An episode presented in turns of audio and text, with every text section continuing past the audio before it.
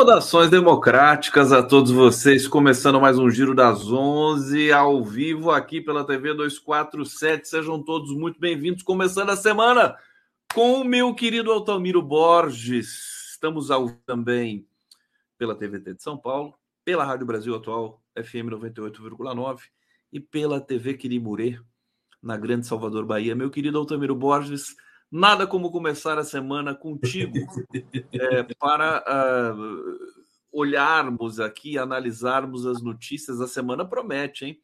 Tem depoimento do Anderson Torres, tem, tem a cúpula da Amazônia, que aliás gera uma muita expectativa, uma das coisas mais importantes, né?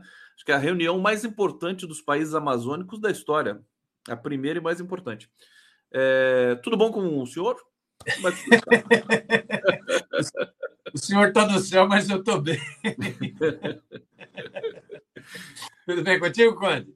Tudo bom, tudo bom. Começando bem aqui, olha, tem semana passada, o Altamiro, vamos começar. Eu quero falar muito do Tarcísio hoje contigo, porque o, o, o Tarcísio está parecendo o governo Bolsonaro, né? Ele, ele implementa uma alguma ação aí tem que voltar atrás porque viola direitos humanos. Aí implementa outra, tem que voltar atrás. Tá, é um repeteco, né? Tudo bom? Então, acho que o, o Tarcísio, alguns setores da mídia, eh, dessa mídia monopolista brasileira, vivem à procura de uma terceira via, né? Tem medo do Bolsonaro porque é fascista, mas não gosta do Lula porque é esquerda, campo popular, democrático, não gosta, não gosta do projeto do Lula. Né? Tem medo do Bolsonaro e não gosta do projeto do Lula. Então ficam procurando uma terceira via. Na fase recente, alguns jornalões estavam, jornalões emissoras de televisão estavam destacando que o Tarcísio era um político mais civilizado, porque o papel do Tarcísio na reforma tributária, porque o Tarcísio se contrapôs ao bolsonarismo, né? e que ele seria, então, essa terceira via, porque o governador de São Paulo né? É, é, se fizer um bom governo em São Paulo, se projeta para disputar a eleição presidencial em 26. o Tarcísio é um bolsonarista de quatro costados. Ele é um, é um fascistinho igual o bolsonarista. Né? É, é, ele só virou governador, inclusive, de São Paulo, porque foi imposto pelo Bolsonaro. Ele não era ninguém. Ele era um forasteiro em São Paulo, não conhece São Paulo, né? não conhece nada de São Paulo. Quer mudar feijoada de, de sábado para sexta-feira. É, isso não é piada, né? É verdade, né? É, é.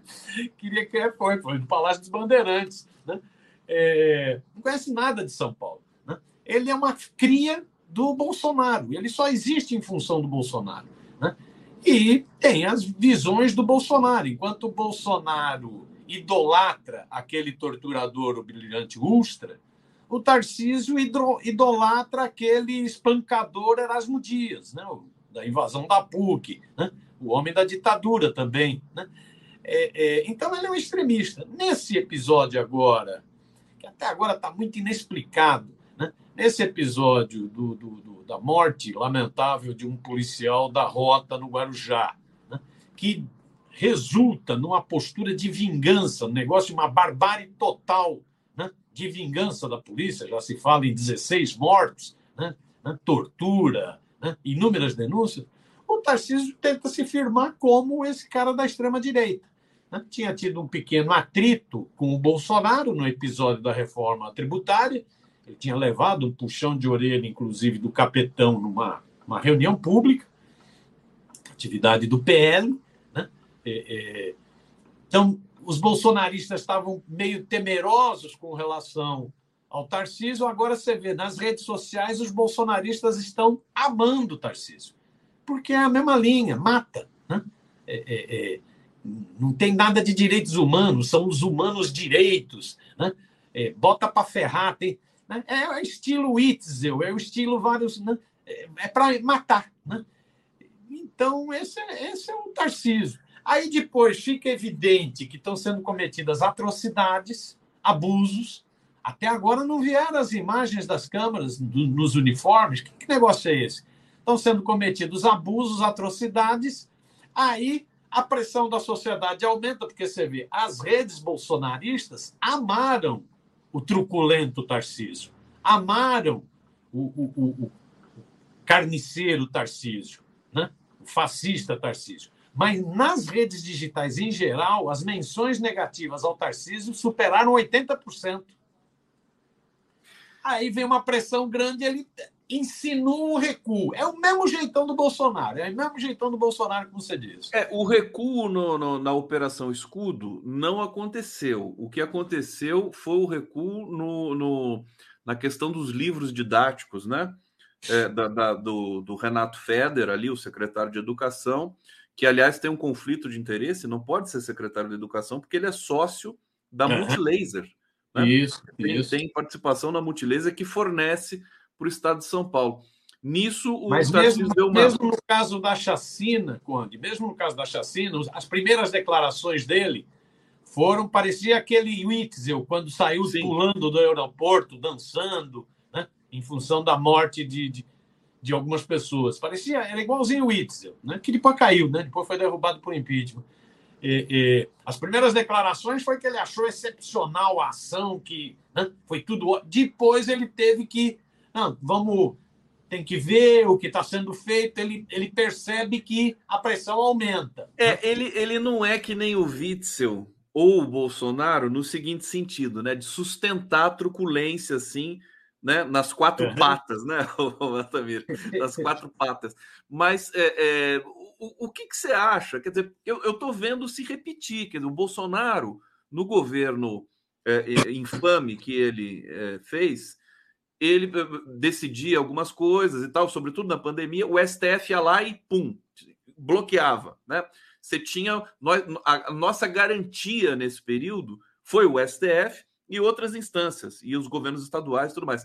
No caso do, do Tarcísio, você acha que ele ele vai recuar mais ou, ou vai continuar esse jogo de morde a sopra com a sociedade? Porque os movimentos sociais saíram às ruas para protestar contra a, a, a, operação lá no Guarujá, que inclusive uma curiosidade, você sabia que foi lá que o Lula morou quando era adolescente? Vicente Naquela de Carvalho. É? Vicente de Carvalho, que é no Guarujá, é um bairro do Guarujá. Vicente de Carvalho, foi, foi. Tem uma, um belíssimo vídeo feito pelaquela turma de Pernambuco, Marco Zero, que mostra a saída a saída do Lula do, do de, de Pernambuco e a chegada dele com a mãe em Vicente de Carvalho. Né? Então mostra quem tem muita história, que... quem conta muita história desse período é o Frei Chico. Precisamos Sim. trazer o Frei Chico aqui para contar. Belíssima, belíssima figura. Frei Chico está me devendo uma água para beber. Está me devendo. Ou, ou, sou eu que estou devendo para ele. Um dos dois está devendo uma água que passarinho não bebe para tomar. É... Eu acho que, voltando a esse negócio do Tarcísio, ele, ele, ele tem que manter a base bolsonarista com ele. Né? Ele foi eleito por essa base bolsonarista, né?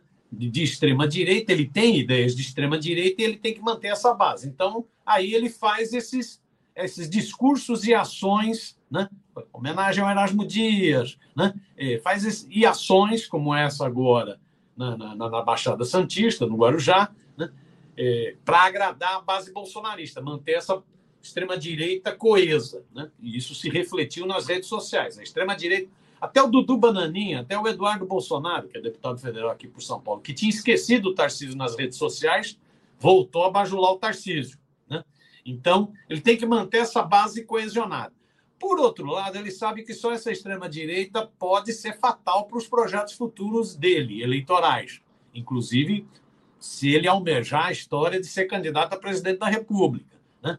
É, ele sabe que ele contou com uma, um setor de, de direita e de centro-direita para ganhar a eleição. Né? Aí tem o papel, inclusive, do Kassab. Então ele fica, ele fica nessa corda bamba. Ele tem que manter a ração dos fascistas, ele tem que manter a base da extrema-direita coesa, né? do, do, ódio, da violência, mas ele tem que fazer um. tem que sinalizar, por isso essa, essa, essa coisa meio é, é, errática dele. Né? Ele tem que sinalizar com o centro, centro-direita, para ver se consegue ampliar o seu prestígio. Né? Vamos ver, pesquisas devem estar saindo proximamente A pesquisa, a, a, a, o monitoramento de redes mostra que ele não se deu bem nessa ação de truculência, de desrespeito a direitos, em outras ações do governo. Né? Então ele vai, ele vai pulsando. Agora, ele é um homem de extrema direita, exemplo desse separatista de Minas, do Zema, é outro homem de extrema direita. São homens de extrema direita que tentam ficar com o espólio do Bolsonaro. Bolsonaro inelegível, pode sofrer outros, né, punições em outros processos, pode até ser preso.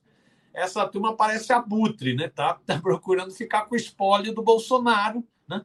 É, é, aí tá, tá Zema, né? Com essa coisa ridícula que ele fez essa semana, né? Governador de Minas, empresário de Minas, tá o Tarcísio, né? Eles vão tentando ficar com o espólio. É espólio, é, é, é, luta pelo espólio que não acaba mais. Inclusive, o pessoal está comentando aqui no bate-papo. Deixa eu trazer que eu quero falar do Romeu Zema com você também, né, o Altamiro? Que também foi, foi a notícia desse final de semana, né? Lourdes Bárbara Gellen, Tarcísio ou Matador. É, Ed Mobile, Tarcísio mais dissimulado que Bozo. Valmir Bittencourt, se esses idiotas conseguirem dividir o Brasil, vou morar no Nordeste, deixo o Rio Grande do Sul, passo a andar de jegue, jumento, que são bem mais inteligentes que esses fascistas. Olha, tá bravo aqui o Valmir Bittencourt. Luciane Soares Cardoso, adoro essa conversa de vocês, bom humor e crítica. Boa, Luciane Soares Cardoso, que linda parede de fundo, lindo girassol. Tá aqui o nosso girassol do Giro das Onze. Marli de Matos Luiz Tarcísio se reuniu hoje com Ricardo Nunes e Bolsonaro. Olha só, vai vendo, Altamiro. Altamiro, é, antes de falar do Zema, temos que falar da Bahia também. Quer dizer, você tem é, chacina em São Paulo, chacina no Rio de Janeiro. E o que, que, tem na Bahia? Quer dizer, que é um estado governado pelo PT. O Silvio de Almeida, o Silvio Almeida, que é o ministro dos Direitos Humanos, ele já acionou ouvidoria de direitos humanos é, para saber o que está acontecendo na Bahia. A gente fica chocado porque é, a gente acha que, em grande medida, o Partido dos Trabalhadores é um partido que tem, é, é, digamos, conexão direta com direitos humanos. É, o que está acontecendo lá? Não, precisa investigar. Tem algo de, de extremamente errado, né? não, não tem justificativa para esse nível de violência também na Bahia, né? que já vem se manifestando há algum tempo. Né? É, então, eu acho que precisa investigar. Eu acho corretíssima a postura do Silvio Almeida, enquanto governo federal, enquanto Ministério de Direitos Humanos, cobrar né? É, tem que ver o que está o que tá ocorrendo. Né? A alegação de luta de, de, de, de, de quadrilhas, né? de luta de, de, de, crime organizado, de facções de crime organizado, inclusive de chegada do PCC é, é, à Bahia, a alegação de milícias, mas nada justifica esse, esse elevadíssimo essa elevadíssima letalidade na, na, na Bahia. Não, não, que nem você diz, não combina com a preocupação de. Eh, tem que combater o crime. É evidente que tem que combater o crime. Né? Tem que ter muita ação de inteligência, tem que ter muita ação né, preventiva, tem que ter muita repressão. Em, em casos de violência, tem que ter mesmo. Né? É, não adianta a gente ficar falando, não, a gente, a gente só vai responder resolver o problema que é um problema das forças de esquerda. Né? Nós vamos resolver o problema da segurança pública quando superar o capitalismo e instituir o paraíso socialista. Não adianta falar isso. As pessoas, a sociedade está vivendo no meio do tiroteio. É uma situação dramática. Né? As pessoas não têm segurança. Né? As pessoas têm medo de sair às ruas. As pessoas né, é, é, é, ficam intimidadas. Então, né? As pessoas são coagidas, inclusive, as pessoas são cobradas irregularmente por milícias. Né? Então, as pessoas querem segurança. Esse é um item fundamental, fundamental. E os governos progressistas têm que dar resposta a isso. Resposta a isso significa maior investimento, né? maior qualificação dos policiais, maior trabalho de inteligência. Significa inúmeras ações práticas. Não adianta discurso para futuro, é preciso ação prática. Agora, o que não pode é gerar distorções desse tipo, números tão elevados de morte assim. Né? É preciso ter uma, uma investigação forte para saber o seguinte: quem são essas vítimas? Quem são essas vítimas? Como foram cometidos esses atos? Né? É, então, acho corretíssimo o Silvio, ministro da, de Direitos Humanos está pegando no pé nessa questão. Precisamos de uma resposta. Deixa eu aproveitar e pedir para vocês que estão nos assistindo aqui no Giro das 11 para darem um like aqui nas nossas redes, nas, no, no, YouTube aqui do 247. É, e você que está nos assistindo em TV aberta também pode usar o celular como segunda tela, participar intensamente aqui, instantaneamente, do nosso debate. Mais uma rodada de leitura aqui do bate-papo, meu querido Miro. A Marli de Matos Luiz, Tarcísio. Ah, não, esse aqui eu já tinha lido. Obrigado, Marli. Eu disse Geraldo Conde, os governadores não têm poder e autoridade sobre as PMs. Olha, mas aí nós vamos falar a mesma coisa do Tarcísio? Quer dizer, vamos isentar o Tarcísio? Que fica complicado. O, gran, a gran, o grande dilema desse momento é que acontece com um governador bolsonarista e a mesma coisa acontece com um governador petista. Então, a gente precisa ter clareza nessas questões, né? É, o Miro já comenta isso. Sérgio Capilé, bolsonarista Ricardo Nunes é cria do João Dória. Ola, é, Oia Gomes, é, por favor, falem também do Rio Grande do Sul. Rio Grande do Sul, Porto Alegre, parlamentares do campo progressista daqui não aparecem por aqui. Não esqueçam de nós, a resistência aqui. Olha, inclusive, a gente falou muito do Rio Grande do Sul nesse sábado no Prerrogativas, junto com Jefferson Miola, Miguel Rosseto é, e o Castro, né, o Antônio Castro, que é um dos representantes, advogado do, do sindicato importante do Sindiágua, é, do Rio Grande do Sul, em função da privatização da Corsan, está sendo feita de uma maneira violenta, arbitrária e, e, e mentirosa né, pelo Eduardo Leite. É, então, nós estamos atentos também. Conceição Nunes é um complô das polícias contra o governo federal e Sebastião José Dutra, isso é insubordinação. Onde está a autoridade do governo? Eu confesso, Altamiro, que é, vejo dificuldades aí, inclusive para o próprio Flávio Dino, que é um ministro da Justiça muito presente, corajoso, é, mas que está pisando em ovos com essa questão também para não, porque pode afetar inclusive a base do governo, né? Porque a base também é composta por apoios estaduais. O Tarcísio apoiou a reforma tributária, justamente naquele, naquele episódio que você destacou que o Bolsonaro é, reclamou com ele é, vai, vamos precisar de muita, muito cuidado, muita atenção, mas coragem, né? Para levantar essas questões aí. É, essa questão da segurança pública talvez seja um dos né, problemas mais complexos de, de, de solução. Né? E talvez seja um dos calcanhares de Aquiles das, das forças mais progressistas de esquerda democráticas. Né? É, porque não, não, é um problema simples de, de, de, resolução. Né? Diz um amigo que todo problema complexo tem uma resposta simples. Geralmente ela está errada. Está errada. Não existe resposta simples para problemas complexos. Né?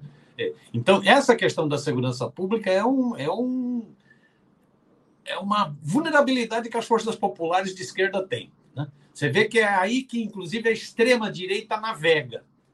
É aí que a extrema-direita navega. A extrema-direita navega na Europa, ela cresce em cima da componente migração, violência, caos urbano, insegurança. E a extrema-direita ela cresce em países como o Brasil, países do Sul. Né? Você vê agora essa experiência de El Salvador, dramático. O presidente de El Salvador é um fascista, confesso, está aprisionando a sociedade toda. Né? É um negócio impressionante a extrema-direita cresce em cima da, do caos urbano, da falta de segurança pública. Né? Porque ela faz o discurso fácil. Ela faz o discurso fácil. Ó, como, como resolve o problema de segurança? Mata. Dá tiro, tirinho, põe tudo na cadeia e espalha a arma. É, é assim que a extrema-direita responde. Espalha a arma, espalha a CAC, clube de tiro, todo mundo armado, todo mundo dando tiro, mata como se isso fosse resolver o problema. Ao contrário, isso só agudiza o problema. Né? Você vê, essa arma mesmo que matou o policial da rota, na quinta-feira passada no Guarujá, é uma pistola 9mm, é exatamente a arma liberada pelo Bolsonaro para os caques. Como que foi chegar na mão? É, isso o Tarcísio não fala, né? Não, não, não fala, lógico que não fala. Né? Mas é exatamente uma arma liberada pelo Bolsonaro para os caques. Como que chegou na mão do crime organizado? Como que esse cara matou um policial da rota com uma arma liberada pelo Bolsonaro?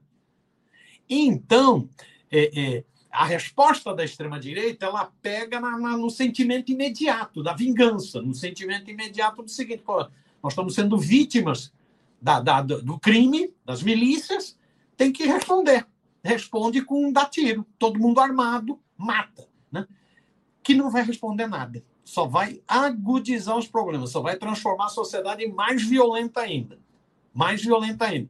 Você vê difusão de armas, é, clube de tiros. Clube de tiros foi um negócio impressionante que cresceu no Brasil na gestão do Bolsonaro. Arma para caques, caques, né? os tais colecionadores, atiradores né? e caçadores. Cresceu monumentalmente. O que, que houve nesses últimos quatro anos? Só aumentou a violência. Só aumentou a violência, só aumentou a insegurança, só aumentou o medo. As cidades estão mais né? Saiu uma reportagem agora sobre o Guarujá mesmo. As cidades estão mais desertas, as pessoas estão com medo. Medo de sair à rua. Medo de tomar uma cervejinha num boteco. medo de ir em alguma coisa. Então só piorou, só piorou. Não vai ser com repressão pura e simples que vai resolver o problema. Agora, também não vai ser as forças populares, progressistas, falarem o seguinte: não, não tem solução para esse problema. Esse problema só tem solução quando resolveu, quando superar o capitalismo. Também não vai ser assim. Você tem que dar solução. As pessoas estão necessitando, senão, inclusive, as pessoas ficam como massa de manobra da extrema-direita. Então é preciso, nesse sentido, planos de segurança, muita inteligência, muito investimento. Né? Olha, Altamiro, poder...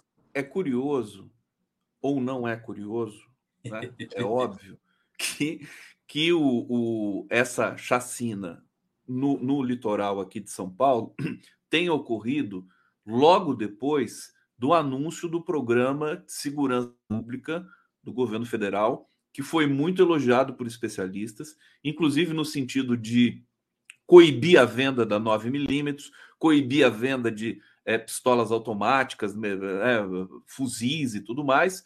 Dizer, foi foi o, o, a esquerda ela, naquele momento, e eu tinha comentado isso com você, ela capturou o discurso da segurança para o Brasil, no bom sentido, né? Imediatamente acontece isso. Quer dizer, as coisas né, podem estar interligadas, né? Não, pode tudo, pode estar interligado com isso. Você pode ter um belíssimo filme francês que mostra um complô da polícia na França contra uma, uma área de imigrantes. Né? Estou é, tentando lembrar aqui o nome do filme, é de um bairro. Né? Belíssimo filme francês. Que é isso? Você tem, você tem ações pensadas, estratégicas. Você pode ter, você pode ter tido uma provocação para justificar exatamente mais repressão, mais tiro, mais morte. Pode.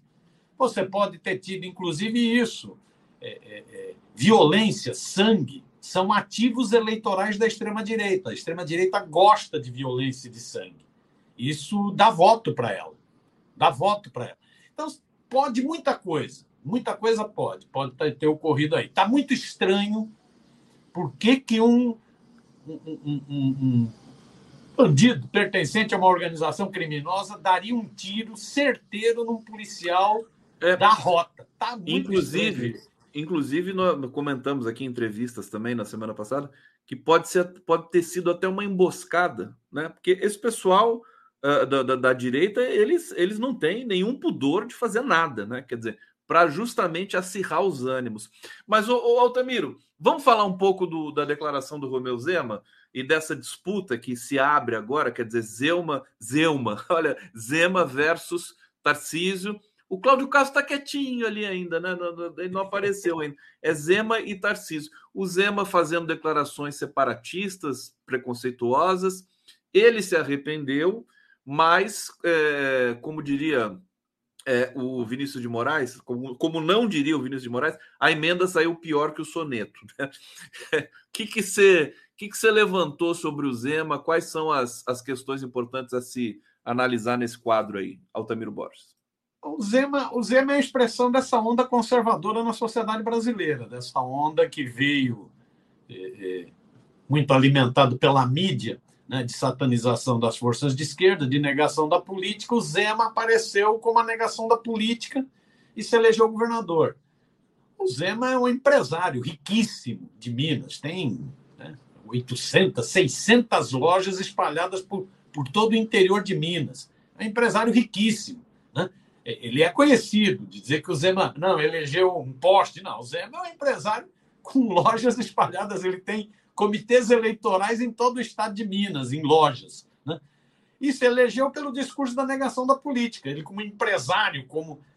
O Zema está metido em um monte de rolo, tem um monte de denúncia. Né? Rolo com locadoras de automóveis, localiza, rolo com mineradoras. Está né? Tá metido num monte de rolo.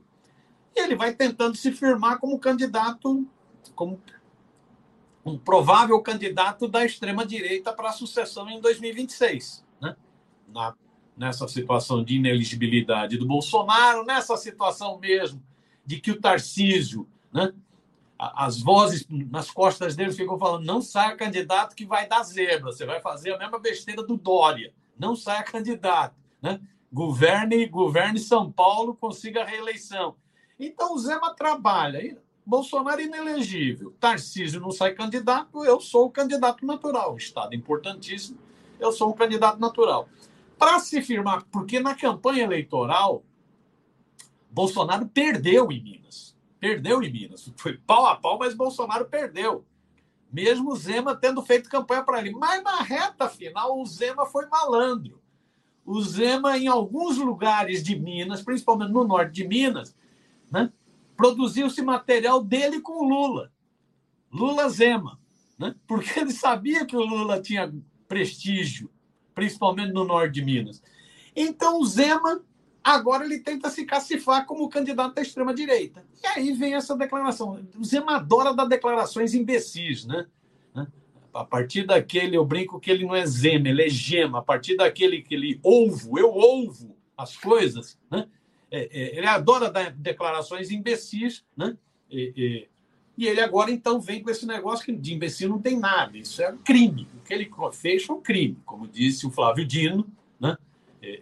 vários juristas estão falando isso, né? Vários advogados estão falando isso. Ele ataca a Constituição, ele ataca né? a Federação Brasileira. Ele pode ser alvo, tem alguns juristas dizendo que pode ser alvo de impeachment. Pode ser alvo de impeachment, exatamente, porque ele prega a divisão, prega a divisão regional. Né? É, é, é, isso eu acho que é ele tentando se cacifar com esse setor de extrema-direita, tentando se projetar como candidato. Isso pode ser um tiro no pé. Pode ser um tiro no pé. Né? Porque, tanto do ponto de vista constitucional, é um crime o que ele cometeu, estimular essa divisão regional, né? Esse, uma xenofobia do sul-sudeste contra o norte e nordeste, né? É, quanto do ponto de vista até eleitoral mesmo. O Zema, uma parte importante do eleitorado de Minas, se coloca como nordestino, não se coloca como. Não, não, tem uma coisa interessante que o Zé Henrique está dizendo aqui no bate-papo: olha, engraçado o mineiro encabeçar essa divisão, vindo de um estado que sofre preconceito aqui em São Paulo. Agora, Minas não, não tem a cara de Minas essa declaração, né? É, tem a cara de Santa Catarina, né? De Minas, não. Minas tem uma outra Minas é muito Brasil, né? Então pois o é. Zema pode estar tá pisando em falso, como você, você destacou aí, tiro no pé. Ao ponto, ao ponto, Conde, do Aécio Neves, aquele.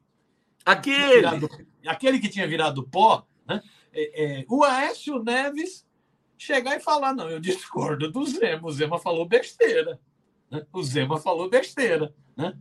Ao ponto do Aécio Neves. O Aécio Sim. Neves ia aparecer para problematizar com o Zema. Que né? ainda é um dos mais raivosos né, na cena, o Aécio Neves. Né? Pois é, ao ponto dele. Então, ele, ele, teve, ele, vai, ele teve isso. Ele deu uma declaração tentando se colocar como o cara da extrema-direita, como o cara do, do Deus mercado, da economia liberal, a economia pujante, não sei o quê. Minas está dando um, uma desgraceira total. Não, não, tem nada de pujante em Minas. Né?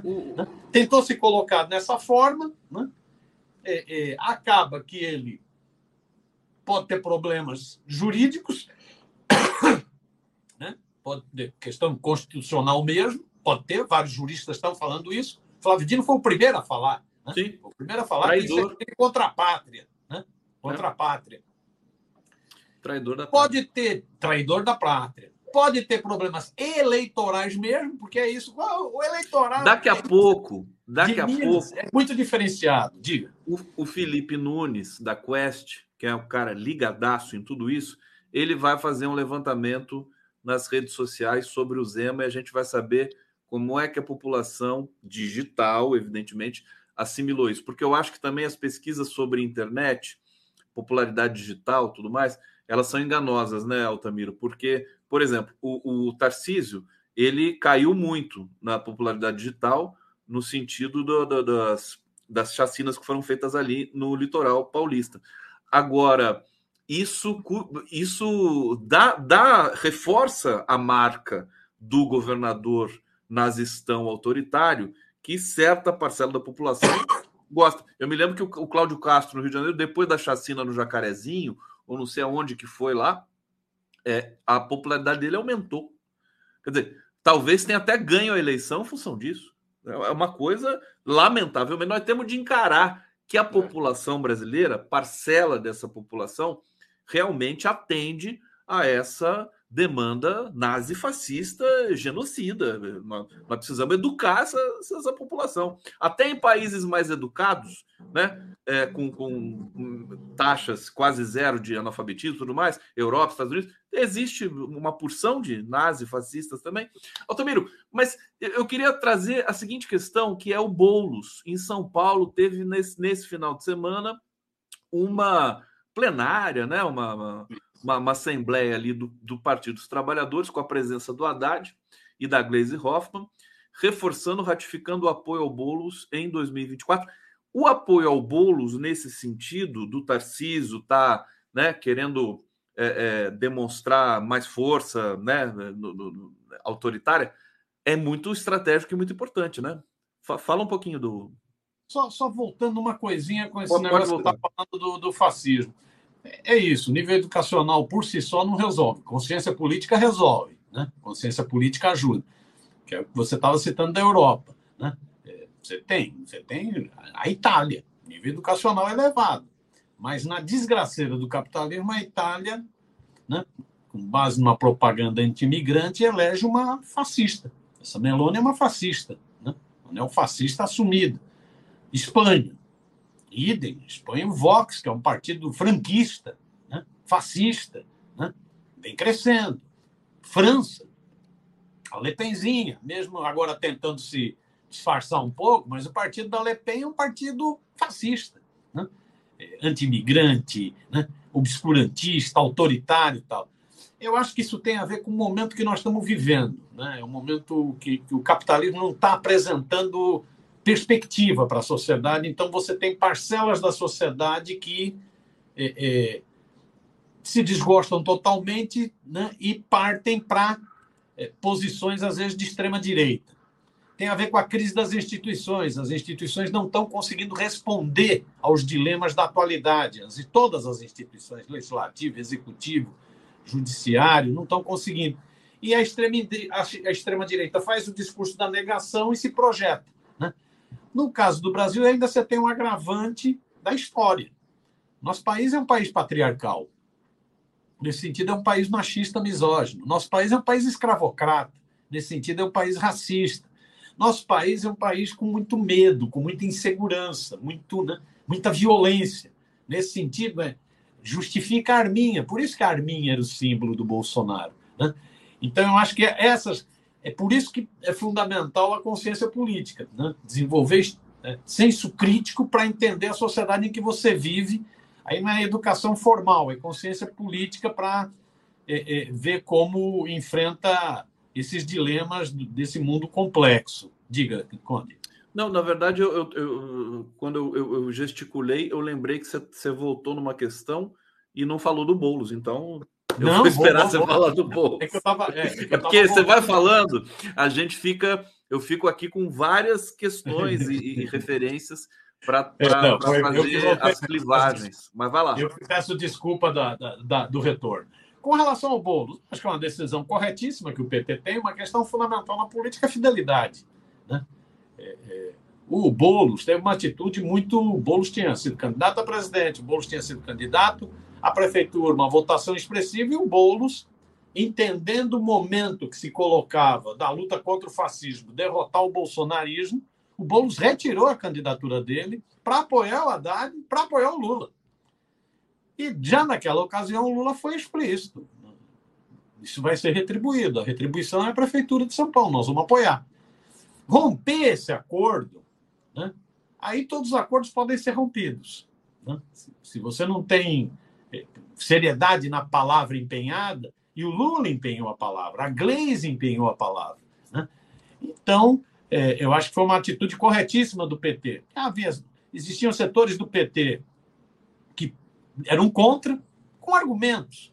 Argumento de que um candidato muito à esquerda em São Paulo não ganha eleição né, para a prefeitura. Né? Argumento de que, do ponto de vista eleitoral do partido, da legenda, isso pode enfraquecer a legenda. Tinham argumentos. Agora, houve um compromisso compromisso firmado por Lula, por Gleisi, presidente do PT, com Boulos, que teve uma atitude muito proativa, de debate, inclusive no interior do PSOL, teve debate no interior do PSOL para apoiar o Lula e apoiar o Haddad, teve. Né? Ele foi para o debate, foi corajoso, né? e, e, conseguiu maioria no PSOL, teve setores contrários, né? E agora então vem essa decisão do, do PT.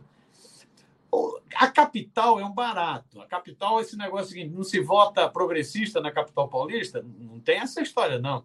A capital paulista já elegeu uma nordestina, uma paraibana, mulher prefeita de São Paulo, em 88, Luísa Erundina. Né? É uma das mais belas vitórias que nós tivemos em São Paulo. Né? Fim da ditadura militar, você elege uma mulher? Lutadora social, nordestina, prefeita de São Paulo.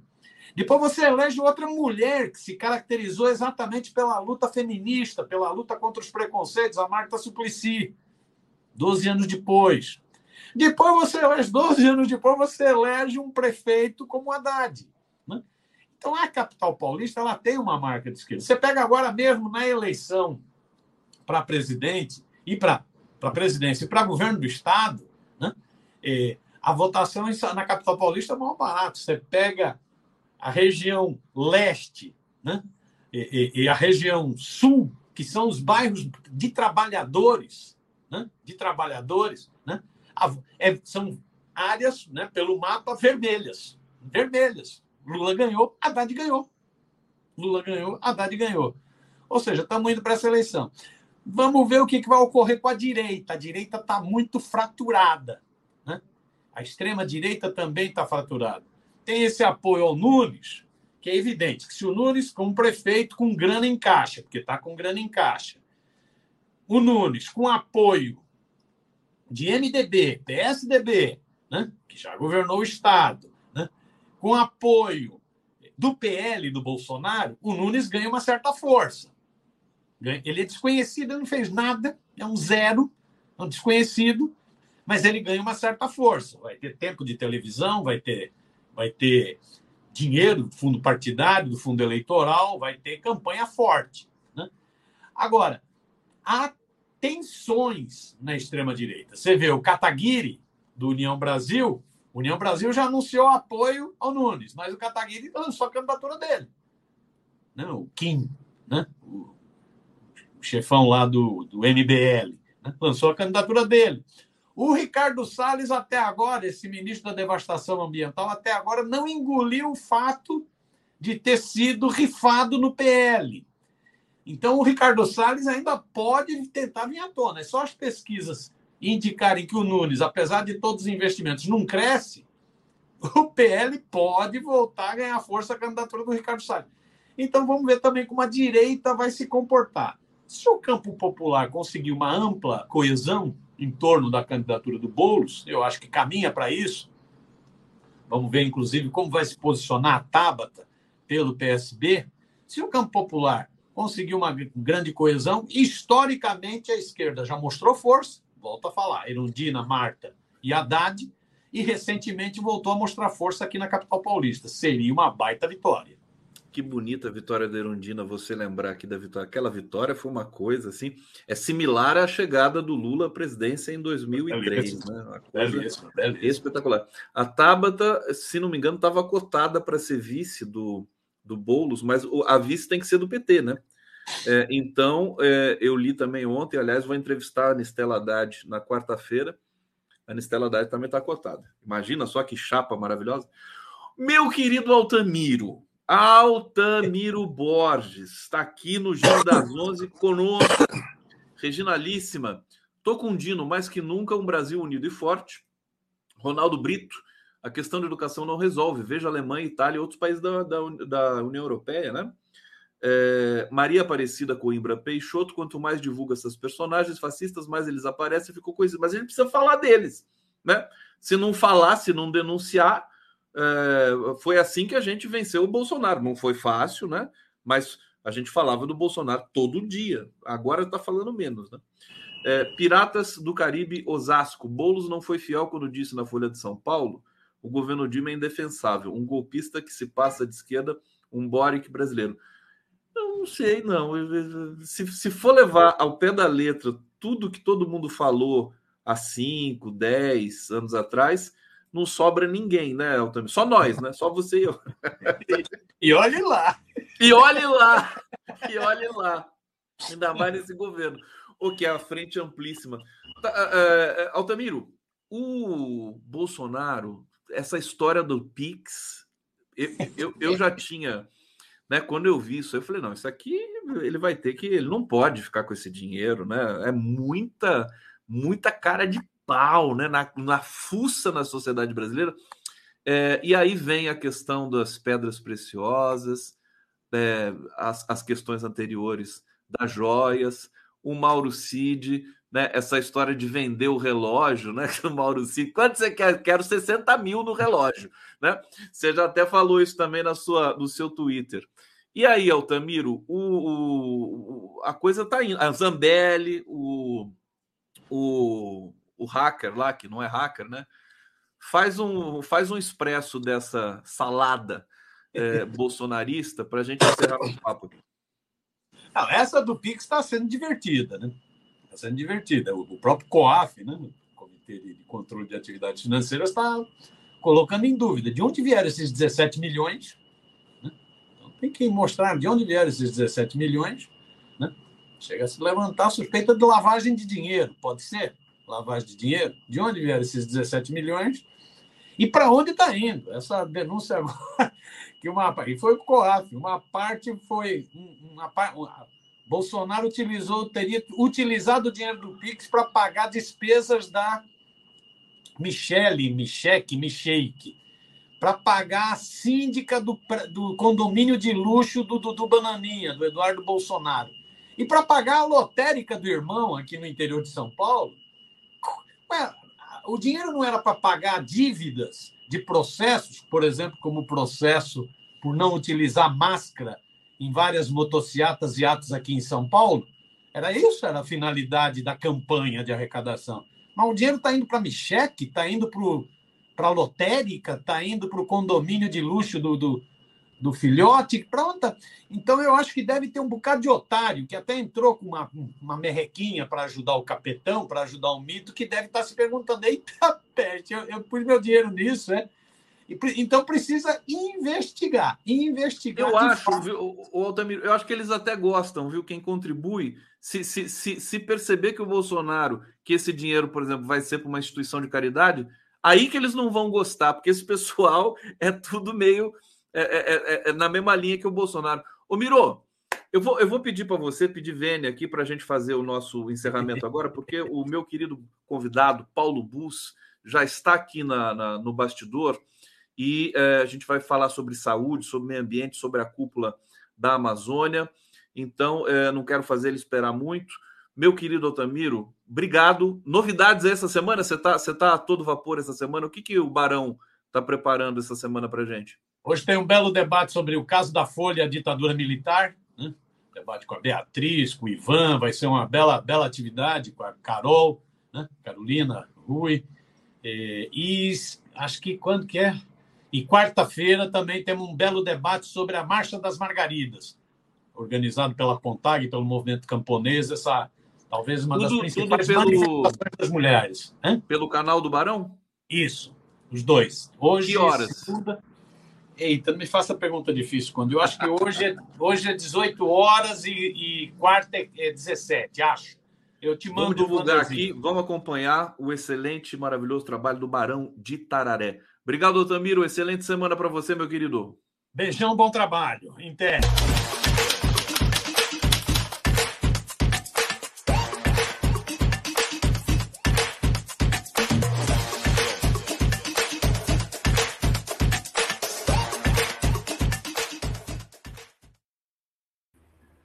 Paulo Marchiori Bus, seja muito bem-vindo aqui ao Giro das Onze. Deixa eu apresentá-lo para o nosso público aqui.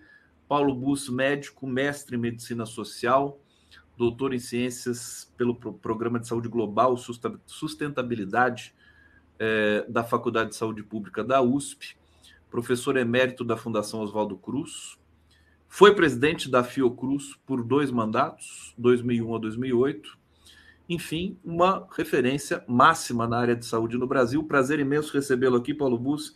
Passo para você a palavra fazer uma saudação para o nosso público aqui. Tudo bom? Ah, bom dia, Conde. É um prazer estar aqui com você e ter ouvido o Miro, né, que é uma referência tão importante nos movimentos sociais. Então, bom dia a todas e todos. Um prazer estar com você nessa manhã.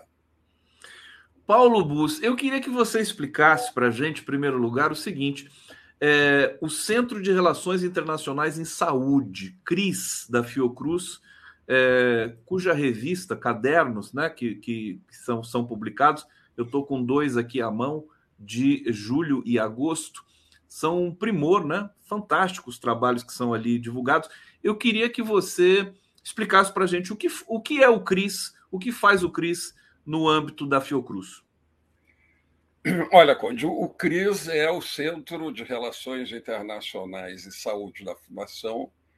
Eu dirijo esse centro há oito anos, quando foi criado, e a, a ideia é, é, são duas para o CRIS. Uma delas é fazer as relações internacionais da Fiocruz, que são muitas, com o Instituto Pasteur, com a África de língua portuguesa, com todos os institutos similares à Fiocruz e universidades da América Latina, uh, o Instituto Koch da Alemanha, enfim, relações internacionais no sentido mais amplo que se possa imaginar.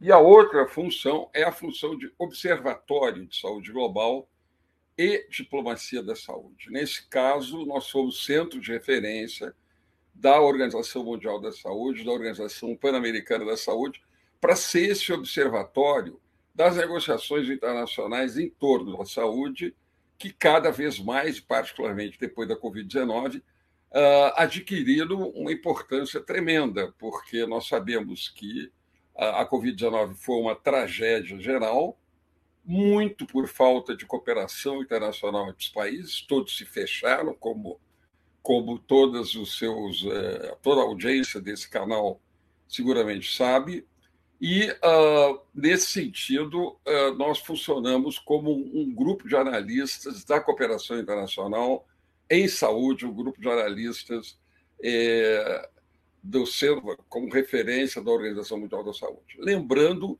que a saúde que nós trabalhamos não é a saúde como sinônimo de assistência aos doentes. Isso é muito importante e nós consideramos saúde algo importante quando a pessoa adoece. Mas o nosso jogo, o nosso negócio é antes do adoecimento também.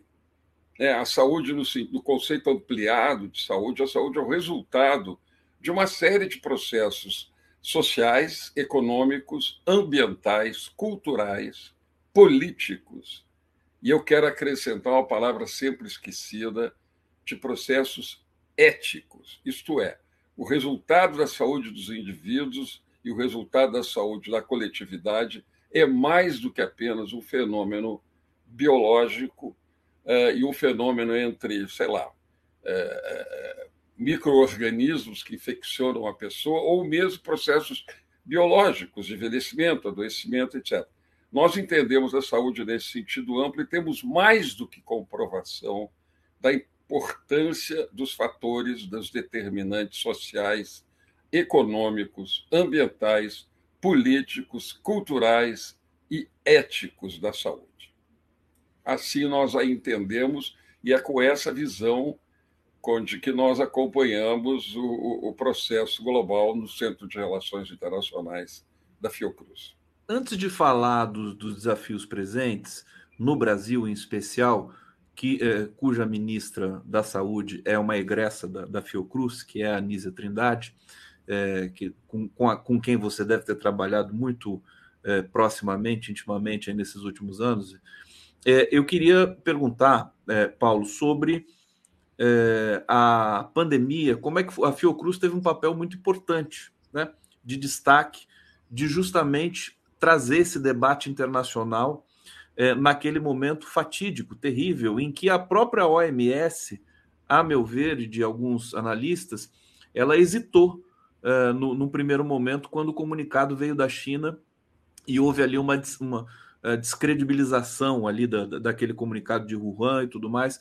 Eu queria saber como é que a Fiocruz uh, conduziu esse processo, haja vista também a indiferença do nosso governo de turno, que foi que transformou tudo numa situação muito mais difícil. Né?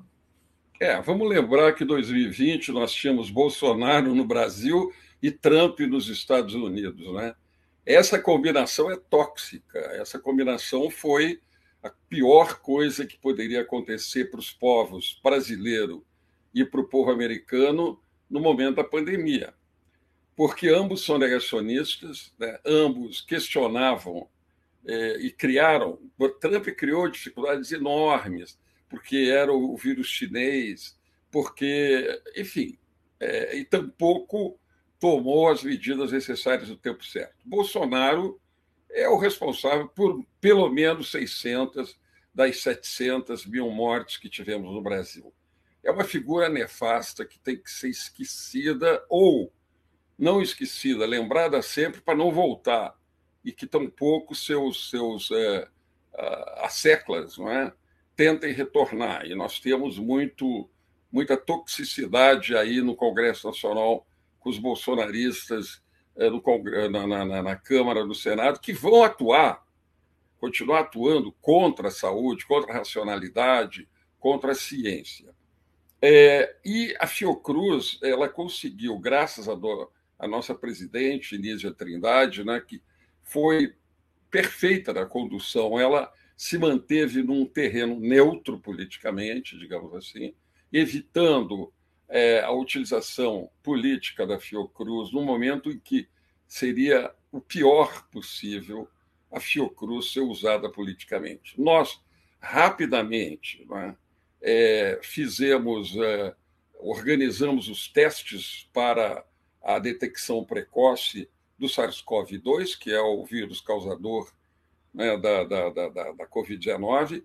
Organizamos os laboratórios brasileiros, a rede de laboratórios, para rapidamente fazer o diagnóstico, os laboratórios públicos, do caso, também é, para fazer a genômica desse vírus, para que nós o conhecêssemos melhor e depois pudéssemos acompanhar a evolução dele com as transformações naturais de um vírus que se replica por causa de pandemia, de uma epidemia, ele vai mudando. Então, a gente acompanhou essas mudanças e criamos né, um centro de atendimento de Covid que é o mais moderno do país. Em seis meses, nós levantamos um hospital de 200 leitos, é, hospital que cada paciente ficava isolado, com pressão positiva dentro do quarto, para que é, para que não, não saíssem contaminantes desse paciente, e toda a, todo o ar era filtrado é, por filtros especiais para materiais é, biológicos. Ele virou um, uma referência, está lá ainda, obviamente, hoje nós estamos usando para a nossa vocação de tratar doenças infecciosas e parasitárias que precisam desse tipo de é, isolamento do paciente. É? Então, a Fiocruz agiu é, como uma organização que tem 120 anos de idade. Né? E foi com essa experiência acumulada que nós fizemos também é, todas as conexões dos laboratórios nacionais, permitindo treinamento é, é do, do, pessoal no diagnóstico precoce. Uh, fizemos parte das pesquisas de tratamento. Foi aí que nós negamos essa besteira da hidroxicloroquina do Bolsonaro, que mostramos precocemente que não tinha nada a ver a hidroxicloroquina, aquilo é uma loucura, uma das muitas loucuras do ex-habitante do Planalto. Então, é, o que nós tivemos foi circunstâncias difíceis e que nós soubemos enfrentar graças à serenidade, eu diria, da, da ministra, da, agora ministra da Saúde, Nízia Trindade, presidente da Fiocruz, e graças à qualidade dos nossos cientistas. Perfeitamente. Fiocruz, na instituição de excelência, 120 anos, é muita coisa. É, e você destacou, Paulo, essa questão do, de, de, de, de, ser apartidário, né?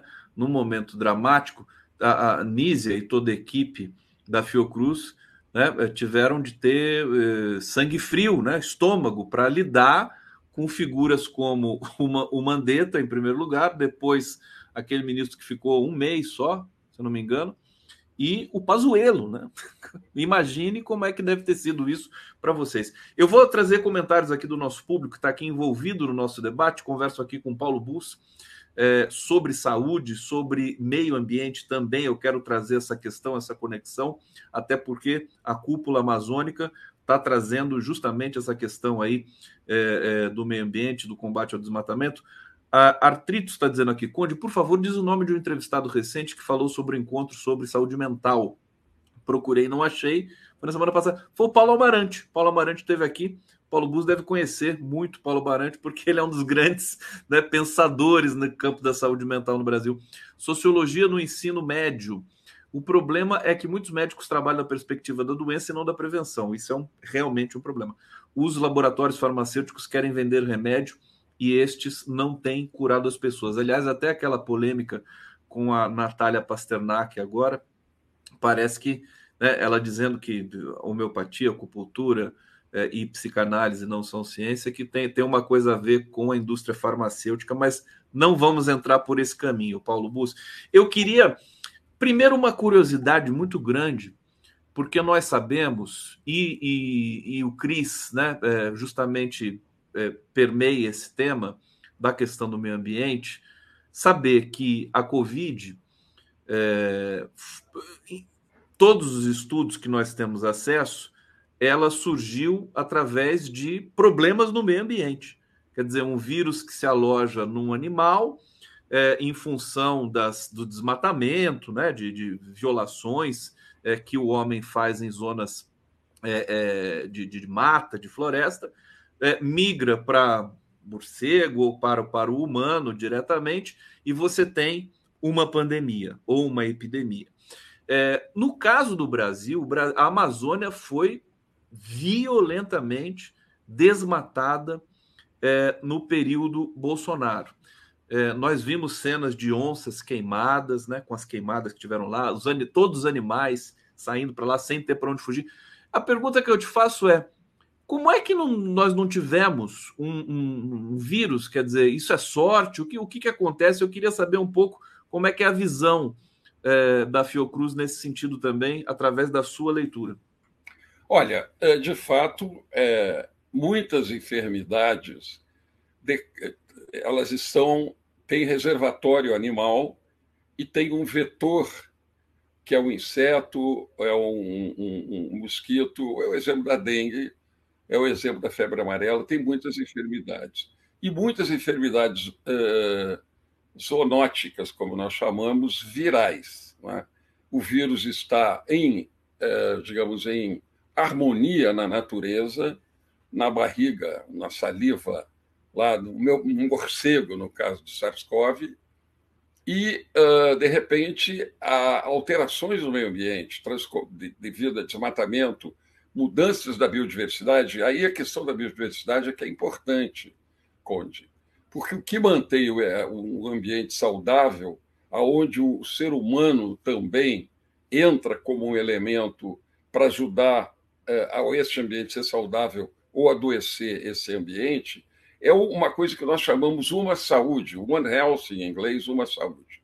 Isto é, a saúde animal, humana e do ecossistema é uma, um sistema, é uma coisa só, que se interpenetra, se uh, influencia mutuamente. A floresta amazônica, assim como as florestas subtropicais da África, assim como as florestas da Indonésia, da própria China, se você olhar um mapa mundi do ponto de vista vegetal, você vê que existem florestas subtropicais, é um colar verde abaixo da linha do Equador, no caso da África, na região subsaariana, no caso do Brasil, um pouco mais acima, que é a nossa floresta amazônica. A gente chama de hotspot, é o local é, que pode vir a favorecer um, é, digamos assim, a, a, a quebra da, da, biodiversidade, a quebra da harmonia da natureza, o ser humano com os animais, é, pode ser quebrado. E o que aconteceu é, na China foi isso, é, porque as pessoas é, caçavam animais selvagens, animais da floresta, para comer, é uma prática cultural chinesa, uh, e um desses animais veio para o mercado úmido, em Wuhan, e ali houve a contaminação. Uma pessoa pegou e esse vírus ele é, se transmite pessoa a pessoa, como o vírus da gripe, como o vírus é, do sarampo, muitos vírus que não têm intermediário vetorial. Ele tem um, um, um, um reservatório, passa para o ser humano, que passa a passar para outros seres humanos. Assim aconteceu lá. E a Amazônia brasileira tem essa possibilidade. Nós monitoramos, nós, Fiocruz, monitoramos permanentemente reservatórios possíveis para doenças virais emergentes, zoonoses virais, arboviroses também, é, examinando morcegos, examinando marsupiais, examinando pequenos roedores, fazendo análise sistemática na Amazônia e aqui na Mata Atlântica, além do Cerrado e é, do, do, do Pantanal. A gente tem um amplo estudo em todo o Brasil é, de examinar periodicamente, capturar, examinar animais para ver se lá existe algum vírus que possa ameaçar os seres humanos quando se rompa este equilíbrio natural, e aí nós temos um spillover, que é outra palavra técnica, ou seja, o, o, o a, digamos, a, o espalhamento do vírus. É... Já, já, houve caso no Brasil de, de Nós temos muitos casos, muitos. não do SARS-CoV-2. Né? É. Nós temos muitas doenças originárias em roedores eh, e outros animais da Amazônia.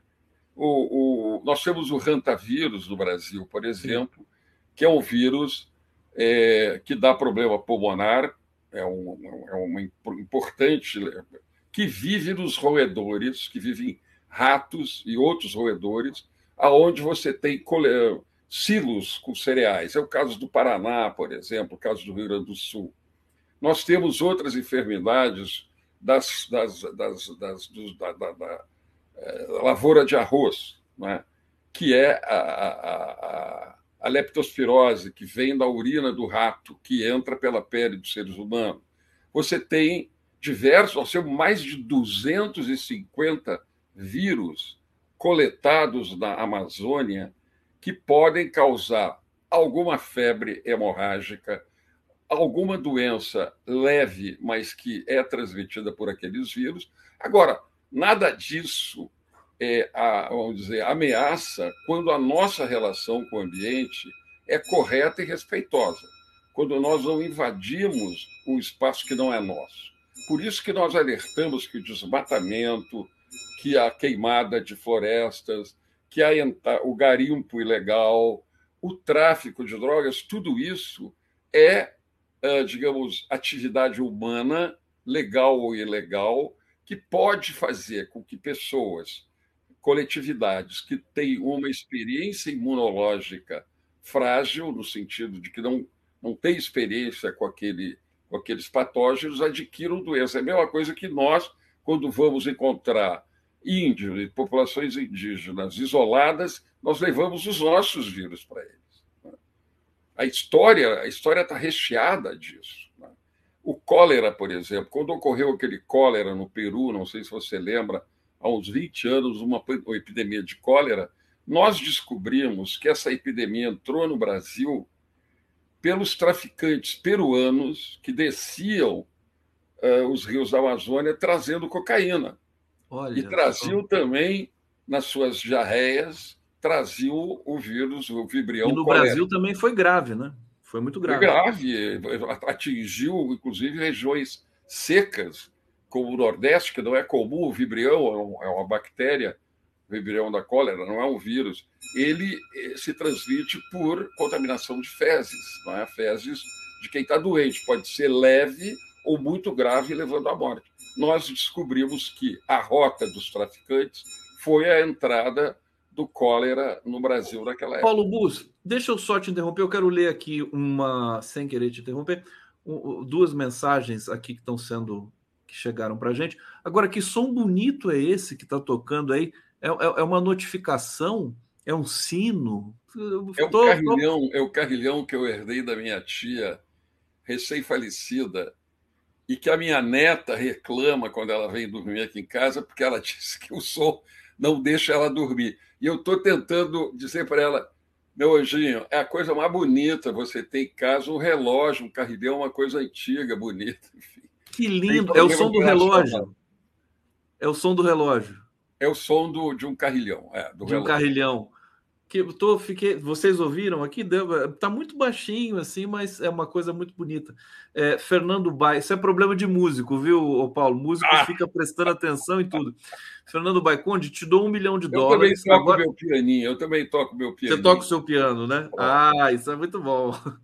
O, o, o Fernando Bai está dizendo aqui, te dou um milhão de dólares, eu vou atualizar o Bai, porque agora é yuans, viu, um milhão de yuans, que o dólar agora por uma prova concreta dessa afirmação do meio ambiente e 2 milhões de yuans para o doutor Paulo busca confirmar. Eu não sei se ele está falando é, do, do, do, fato da Covid ter vindo dessa, é, dessa questão do meio ambiente de Wuhan, que é a tese central, ou se é de alguma outra coisa. Agora, isso ficou, ficou comprovado, é, é uma tese muito forte, porque a tese do laboratório é, embora não possa ser totalmente descartada, como disse, se não me engano, Milton Friedman, é, é, é, muito. precisa de muita investigação, né? A tese de que o vírus foi criado no laboratório. Olha, eu queria dar uma referência para o Fernando, que ele pudesse ler tá, em todos os idiomas. A, a, a, a Organização Mundial da Saúde criou um grupo chamado SAGO, é um grupo de cientistas, dos quais participou um cientista da Fiocruz, doutor Carlos Morel, um dos, foi presidente da Fiocruz, um dos mais destacados uh, bioquímicos do Brasil e conhece profundamente, foi um dos 20 cientistas que participou desse grupo que comprovou definitivamente, por todas as análises feitas por meio dos estudos de genômica do vírus que este não é um vírus de laboratório. E uh, ele to, todas as indicações, eles estudaram os animais do mercado de Wuhan, analisaram o vírus daquele mercado, o vírus que passou para as pessoas, porque isso tudo é guardado, né? Então basta você ir lá nas reservas onde se guardaram em condições biológicas perfeitas aquele vírus que foi originalmente capturado na floresta, que foi no animal, que foi do ser humano lá na, na, na, lá na China, e depois toda a, a, cadeia genômica, assim como você sabe se alguém é filho de alguém, você sabe se o vírus é filho de outro vírus. Tá?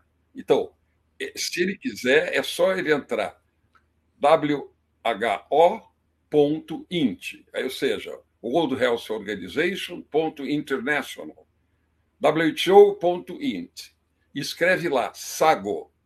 Ele vai ter acesso a toda essa documentação de cientistas da maior importância que comprovam que o vírus não é um vírus que escapou de laboratório, que não foi, entre aspas, semeado em lugar nenhum para causar doença e que sim é o vírus natural que teve um spillover num hotspot na China. Spillover hotspot, né? É, a terminologia. S-A-G-O. É S-A-G-O? Peraí.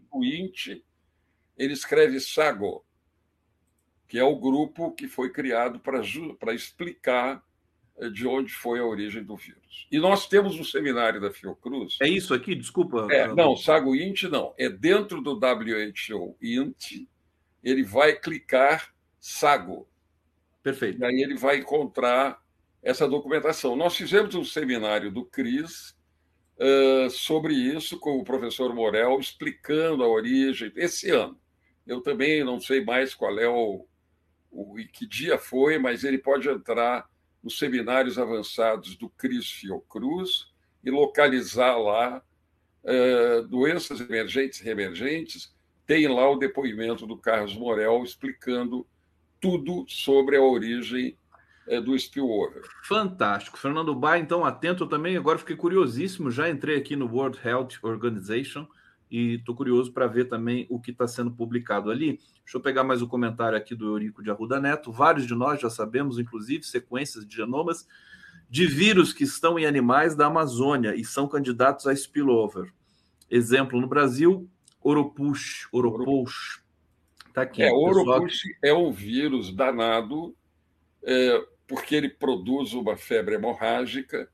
É, ele é um vírus nosso, ele já foi localizado no Vale do Ribeira, em São Paulo, assim como o vírus Sabiá, que é um vírus nosso.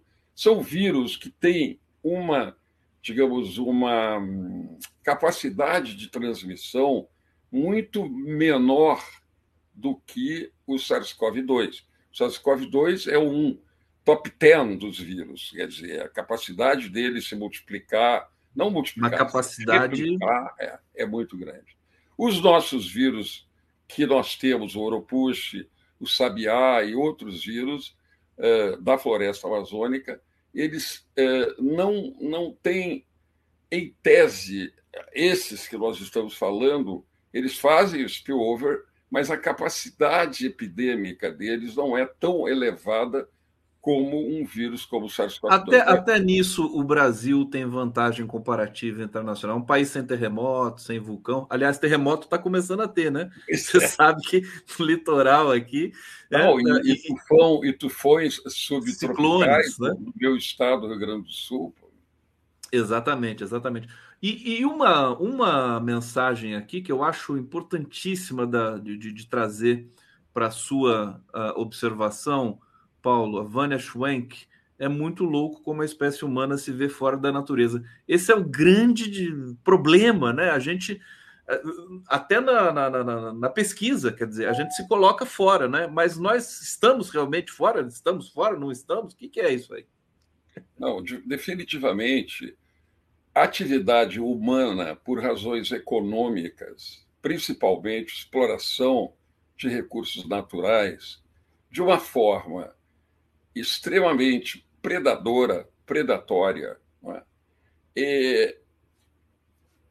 faz com que o ser humano tenha, pela atividade econômica, pela, pela ganância do lucro, pelo descuido com o meio ambiente para ter o mais o lucro imediato mais possível, nós estamos, é, vamos dizer assim, vendendo o nosso futuro para um, um, um, um, um futuro muito comprometedor para a nossa espécie para todo o mundo de maneira geral. Ou seja, é, nós, não, nós não temos mais ambiente natural. O ambiente é, que fica nocivo é quando ele tem uma intervenção humana. Né? Naturalmente, o equilíbrio que a natureza proporciona é geralmente quebrado por atividade econômica de empresas de agora mesmo nós vamos ter riscos pode ter certeza é, como temos os riscos é, em relação ao garimpo legal ou ilegal nós se começar a, a, a exploração de petróleo na chamada face equatorial. Nós vamos ter muitos problemas ali é, por contaminação do ambiente. Olha é, é, a história da sustentabilidade é uma história é, brilhante, mostrando o quanto os seres humanos vêm prejudicando o, o, o, a, a, sua casa, que é a Terra. É? E somos os inteligentes, somos os, os seres mais elevados da, da cadeia uh, de evolutiva em termos Muita gente se pergunta se isso realmente é fato, né, professor? Não, e, a gente tem essas comprovações, não é? Por exemplo, uh, a questão dos agrotóxicos é uma questão, é uma atividade humana para melhorar o desempenho da, da produtividade, melhorar a produtividade agrícola tal, mas que comprovadamente não é, causa distúrbios como algumas neoplasias, alguns cânceres, como também está relacionado com é, problemas cerebrais e outros problemas. Então, o agrotóxico, que é um, uma coisa usada para aumentar a produtividade agrícola, ele tem graves consequências sobre a saúde humana a médio e longo prazo. É o caso do mercúrio na Amazônia, usado no garimpo, é o caso dos agrotóxicos de, das mais diversas é, siglas. Aliás, mais uma vez, sem querer te interromper, já interrompendo, é, parece que, o, que no governo Bolsonaro a, a, importação de agrotóxicos, inclusive já condenados na Europa, no exterior, foi feita e ela ainda não cessou, né? Aqui é uma denúncia até que a gente faz, um alerta que a gente faz, porque esses agrotóxicos ainda estão vindo para o Brasil. Eu, eu, eu quero falar ainda, né, não vai dar tempo de falar tão, uh, tão longamente, mas a questão do agronegócio. Eu vi uma notícia recente, Paulo, de. Primeiro que a soja ali no, no Mato Grosso, né? O Stedley, João Pedro Stedley teve aqui uma vez, disse que estava com a sua caminhonete, estava numa caminhonete passando ali numa estrada no Mato Grosso. Ele andou, acho que se não me engano, 200 quilômetros só de soja, assim, aos lados dele, assim. Quer dizer, isso causa também um, um, um desequilíbrio gigantesco. Teve uma, uma nota de que 100 milhões de abelhas foram encontradas mortas lá num, num apiário, em função também, em grande medida, por agrotóxicos usados ali pelos fazendeiros. Quer dizer, tudo isso está no escopo do CRIS, né? Desse, desse é, centro né, que você é, lidera na Fiocruz. Deixa eu dizer mais uma vez aqui o que é o CRIS. É, peraí, que agora eu me perdi aqui. É, fala para a gente mais uma vez Centro assim. De Relações Centro... Internacionais em Saúde. Relações... E nós produzimos um negócio chamado Cadernos de Saúde Global e Diplomacia da Saúde. Quem quiser receber o caderno, é um documento quinzenal analisando a diplomacia da saúde, as negociações internacionais, as questões globais. Este está aí um, um, um, um, exemplar, não sei que, de quando é esse. Esse aqui é de agosto. É agora, foi o último que nós lançamos. Não é? Sim. Toda a quinta-feira, cada quinzena, nós lançamos esse caderno que trata das principais questões globais dos movimentos sociais, da OMS, das Nações Unidas, do PNUMA, do PNUD, é, da UNCTAD, ou seja, é tudo que diz respeito à saúde. É um observatório, trabalham nele é, pesquisadores de muitos lugares do Brasil, sem serem remunerados para isso, é, uma, é um voluntariado trabalhando o seu tema. Né? A Organização Internacional do Trabalho, é, a Organização Internacional da Migração, Migrantes e Refugiados, o Acnur. É um negócio impressionante a, questão dos migrantes também, né? É, é, é, a mais vulnerável das populações. Então, quem quiser receber, pode enviar é, para o CRIS, é, que tem, o, o, o, quando entrar Centro de Relações Internacionais, vai encontrar ali um lugar onde pode mandar o seu e-mail e vai passar a receber gratuitamente cada 15 dias e vai receber o caderno e vai receber também o convite para participar dos nas quinzenas que não tem caderno, tem os seminários avançados. O próximo é depois de amanhã, é agora, depois de amanhã, quarta-feira, de 10 a meio-dia e 30. O seminário é sobre é, movimentos sociais na saúde global. Estuda, eh, vai ter apresentação sobre os principais Human Watch, eh, ou a Federação Mundial de Associações de Saúde Pública, ou seja, uma grande quantidade de análise será feita em relação aos principais movimentos sociais globais. Quem é da sociedade civil vai adorar. Depois, na outra quarta-feira, o nosso seminário vai ser sobre a cúpula da Amazônia. Nós sempre procuramos, Conde, recuperar o que aconteceu na quinzena anterior e refletir como é que a saúde esteve presente ali. E a cúpula da Amazônia, que se realiza amanhã e depois, será analisada de quarta-feira próxima a 15 dias.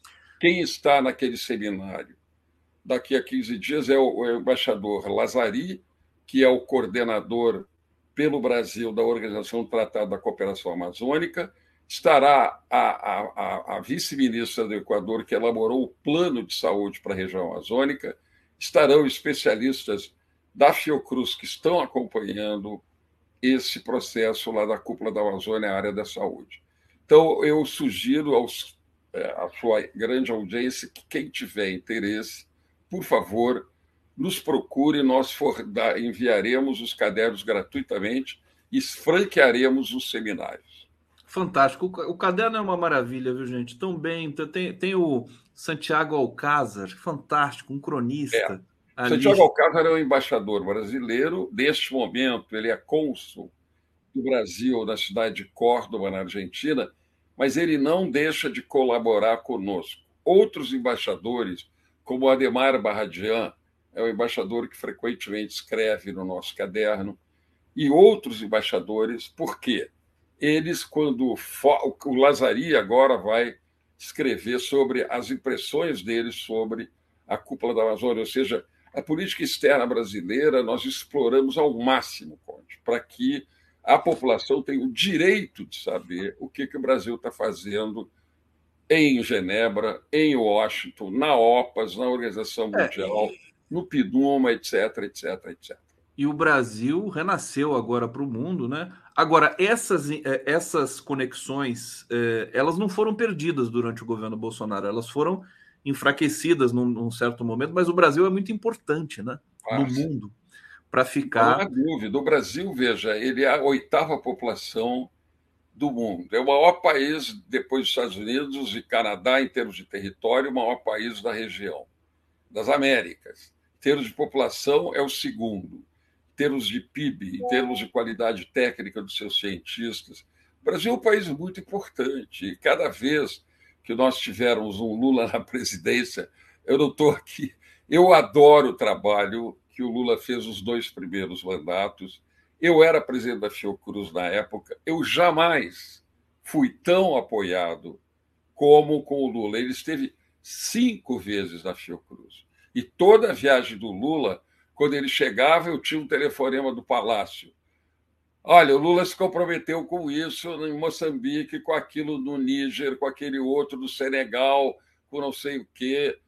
O Lula é um apaixonado é, pelo que ele pode fazer pelo Brasil e pelo que ele pode fazer pelo mundo. Eu acho um talento político, um grande ser humano. Eu estou fazendo uma declaração porque eu convivi esse tempo que eu fui presidente com o apoio do Lula, o apoio do Temporão, que era ministro, o apoio é, do Saraiva, e bens a Deus que agora nós temos o apoio da ministra Anísia Trindade, que está conduzindo muito bem a saúde, a meu ver, e vamos chegar Uma... a muito bom termo uma declaração linda do Paulo Buzzi aqui. Vamos ver se a gente manda para a assessoria do Lula. É, é, enfim, porque é um reconhecimento tão importante. E eu vi que você foi presidente da, da, da Fiocruz justamente naquele momento importantíssimo Exatamente. do Brasil. O melhor momento do Brasil. Olha só, antes da gente terminar aqui, deixa eu trazer comentários do nosso público.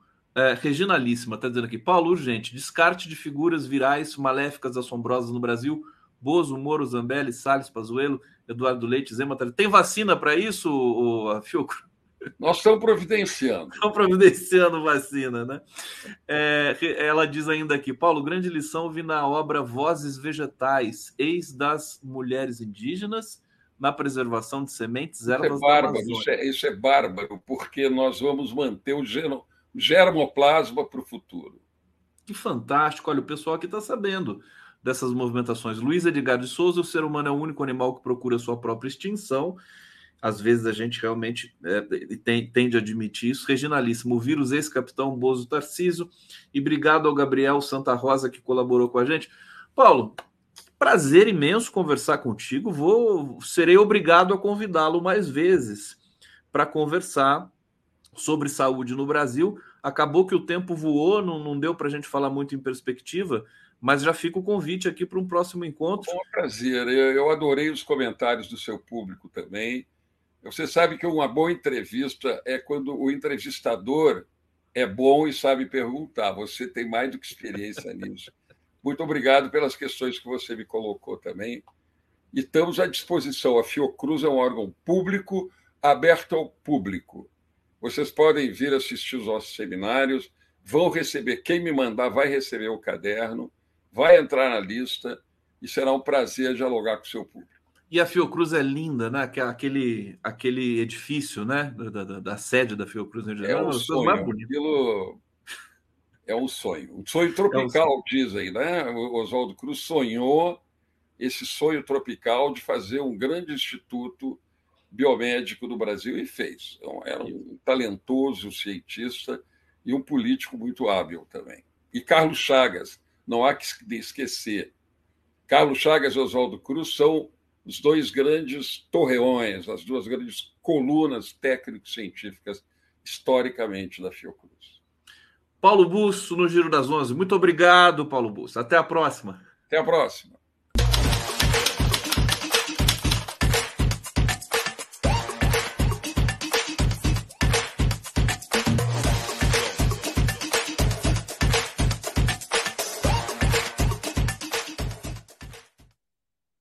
Helenira Vilela, tá no carro, Helenira, tá, tá, tá, tá corrigindo prova, tá? O que, que é? Começo de semestre. Não, agora começou o semestre, só que hoje tem assembleia, é uma semana muito cheia, porque tem negociação com o governo, tem assembleia, mobilização, dia do estudante, então... Hoje é dia do estudante? Não, dia 11. Dia 11. Dia, dia 11. 11 é dia do estudante. É. Vamos celebrar aqui. Helenira Vilela, bem-vinda aqui. Helenira na luta. Esqueci que seu sobrenome é na luta. é, Helenira, estava é, conversando aqui, tão bacana essa, essa pesquisa da Fiocruz, né? Não sei se você pegou um pedacinho, mas o trabalho que eles fazem. Aliás, você, como é, ativista que está em todos os cantos, deve saber bem como é que funciona o trabalho da Fiocruz. Essa é maravilhoso. Maravilhoso, não? A ASFOC, que é o, Sindicato Nacional dos Trabalhadores da Fiocruz, é parceirona nossa. Eu, eu, trabalho muito com a Michele, que é a presidente do sindicato. Ela é uma figura ímpar, assim, que é uma pesquisadora. E eu tenho um primo que trabalha na Fiocruz. E uma vez ele me levou na sala do, do, do Oswaldo Cruz, né, pude é, folhear os livros. Foi dia da saúde, a gente estava sábado aqui lutando, inclusive, para manter uma, uma UPA que o prefeito está tentando transformar em OS. Então, a minha mãe é uma, uma das construtoras do SUS, né? Então, eu sou fãzaça. Esse prédio que você estava falando, que eu visitei lá. Meu primo trabalha lá, e daí é um primo de segundo grau, que inclusive estava essa semana aqui em Florianópolis, Eduardo Tillen é o nome dele. Ele é historiador, ele faz documentários para a Fiocruz, é muito legal o trabalho. Eu Eduardo, sou fãzaça. Eduardo Tillen. Tillen, é T-H-I-E-L-E-N. Eduardo é, é um... na luta, porque é primo na luta. Helenira, é, vamos falar. É, acho que o primeiro tema importante para trazer aqui para você é a questão dos livros didáticos em São Paulo. Você deve ter ficado, né? Enfim, aquilo arrepiou, né? Todo mundo que tem, e ainda mais por ser o Renato Feder, que é uma figura que também você já conhece de outros carnavais, que tem conflito de interesse, não pode estar na Secretaria de Educação de São Paulo é, e vamos aguardar que as autoridades do Ministério Público, enfim, outras representações, é, é, como já fizeram, né, entrem com, com, uma representação contra essa nomeação, indicação. Agora, o Tarciso ele, ele recuou. É o governo do Tarcísio vai ser igual ao do Bolsonaro? Eles vão fazer as atrocidades, aí depois recua, faz, recua. Então, mas é que o recuo, na verdade, é só mais negócio, né? Porque o recuo foi o seguinte: ah, verdade, nem todo estudante tem, a gente não vai conseguir distribuir tablet e, e, e computador da, da empresa do FEDER para todos os estudantes. Então, vamos fazer um outro contrato milionário com outro empresário amigo meu para imprimir. Só que o problema principal, Conde, é que eles estão abrindo mão do material do Ministério da Educação, do material do Plano Nacional de Livro Didático. E aí tem uma única coisa que o Renato Feder deu de declaração, que eu sou obrigada a concordar com ele, que é que o material piorou muito de qualidade e anda muito superficial.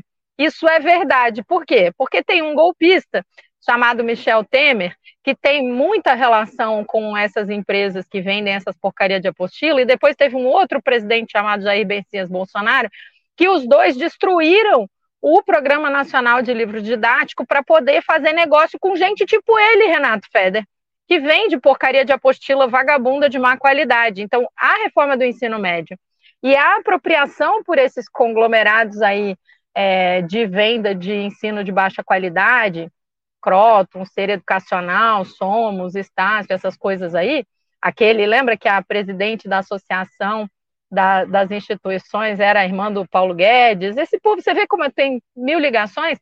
Eles realmente fizeram o Programa Nacional de Livro Didático, que é uma referência internacional. É uma, assim como o programa de imunização, o PNLD era uma das coisas mais reconhecidas. O Brasil era o maior comprador de livros impressos do mundo.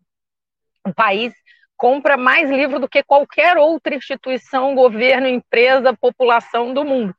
E aí eles de fato deram uma estragada no programa, fazendo perseguição ideológica, colocando os apadrinhados, permitindo comprar é, objetos virtuais, como eles chamavam, é, dessas empresas que fazem coisa mal feita. Ele precisa ser reconstruído, mas o programa ele é de muita qualidade oferecia livros de muita qualidade. E por causa da perseguição e da doutrinação ideológica do Tarcísio, do Dória, do Feder, é que eles fazem apostilas, que são vagabundas, eles querem esvaziar o papel do professor como planejador. No programa de livro didático, cada escola pode escolher a coleção que quer de acordo com a abordagem, com conteúdo, com questões regionais, com a escolha metodológica e didática do professor com conteúdo, todos eles têm conteúdo de qualidade, mas tem abordagens diferentes. Tem crítica, né? Abordagens críticas, menos críticas, de um certo ponto de vista. O que, que eles querem? Transformar o professor num expositor de material que vem pronto e tirador de dúvida, é quase um tutor de EAD. E aí é obrigado a usar o material deles, que tem só um corte ideológico, é acrítico, falseia a realidade. Então ele chamou de superficial, mas, na verdade, eles sempre acusam a, a, gente do que eles são, né? E aí é isso, eles são doutrinadores. Só, é, a velha, e aí só velha... imprimir o material ruim que eles pro, produzem não vai resolver o fato de que os alunos não vão ter acesso a livros de boa qualidade que o PNLD pode oferecer. Pra... Agora, o PNLD é nacional, né? Nacional. É nacional, é o governo a federal. A da qualidade desse, desse programa é do Ministério da Educação. É, uhum. É, quer dizer, deixa eu entender direito aqui, o, o público entender melhor também. O Temer destruiu esse programa? Foi isso? É, eles criaram. Primeiro, eles botaram é uma palavra assim, ó, que além de comprar livro com aquela verba, podia comprar objetos é, educacionais virtuais. Aí, ou digitais, eu não me lembro exatamente qual é a palavra. Mas o que, que acontece? Aí eles passaram a poder, ao invés de comprar livro, pode comprar também que era livro de literatura e livro didático, basicamente, mas tinha alguns outros objetos. Mas aí eles passaram a poder comprar esses cursos online que essas porcarias dessas empresas oferecem, que em geral são cursos muito vagabundos. Não é que eu tenha nada contra o curso ser online, eu já trabalhei em EAD, né? claro. né? Pode ser muito bom, mas em geral é muito ruim. E aí, o que, que acontece? Eles passam a ganhar muito dinheiro no atacado, porque vendem para o governo. Mas a diferença é a seguinte: então, o Temer, ele fez essa mudança porque tinha a ver com o novo ensino médio, com o fato dessas empresas estarem querendo abocanhar é, mercados, e aí é, ele fez isso. O Bolsonaro tirou as equipes técnicas que faziam avaliação dos livros e passou a botar essa gente horrorosa deles para fazer a avaliação. E aí os livros passaram a sofrer censura, perseguição ideológica, nananã, na seleção. E mudaram a qualidade, porque com o novo ensino médio, os livros de ensino médio, eles antes eram de história, geografia, português, matemática. Eles passaram a ser por área. e veio um monte de livro, por exemplo, de projeto de vida, de empreendedorismo, que é propaganda ideológica dessas porcariadas que eles fazem. Isso, isso substituiu livros bons de história, geografia, sociologia. Livros de empreendedorismo substituíram livros bons de física, química, biologia. Então, isso desestruturou muito o programa. Agora ele está sendo reestruturado para ser um livro que realmente permita acesso à informação de boa qualidade. Porque antes tinha equipes técnicas que avaliavam o conteúdo, né, que faziam análise se não tinha erro conceitual, se não tinha problemas, é, se não tinha preconceito, se não tinha racismo, se não tinha misoginia. O programa fazia essa avaliação. Eles tiraram isso e passaram a botar essas porcarias no lugar. Então agora vai ter que refazer. Agora, isso, o que o FEDER está fazendo, o que o Tarcísio fez foi: o governo de São Paulo não recebe mais, o custo para o governo de São Paulo é zero. O, o, o equivalente a 200 milhões de reais para milhares e milhares de livros que eram distribuídos para crianças de 10 até adolescentes de 17 anos, né, do sexto ano até o terceiro ano do ensino médio. Aí eles mudaram e eles vendem uma apostila que eles fazem, que é igual para todo mundo. Repara que antes não era igual para todo mundo, porque cada escola da rede estadual podia escolher uma coleção diferente para receber do governo e a cada três anos você escolhe, você pode escolher outra. Então você tinha material de boa qualidade variado, com opções de abordagem, de ênfase em determinados conteúdos e não em outros, de questões críticas que você pode fazer nessa abordagem. Ele abriu mão de tudo isso para ter uma apostila igual para todas as escolas que sofreu dessa mesma censura e dessa mesma perseguição que o governo Bolsonaro fez com os livros e que é super pobre. E aí não tem opção, a escola não pode escolher, a escola de um bairro não pode escolher uma, uma coleção diferente da outra. Todo mundo tem a mesma coisa. O que eles dizem é o seguinte: isso é uma forma de esvaziamento do trabalho do professor, porque eles agora o diretor também vai fiscalizar a aula, né? E é o que o professor tem que expor o que a apostila escreve ou o que está escrito no material é, visual. É um desastre absoluto, né? É Quer muito dizer, pior do que parece, né? É e agora os diretores ainda vão assistir às aulas para ver se o professor está fazendo só o que eles tá mandam. dizendo aqui no bate-papo o seguinte: queremos livros, não apostilas, né? Tem mais esse detalhe. Para começo de conversa. Agora, tem um comentário aqui que eu vou ser obrigado a trazer.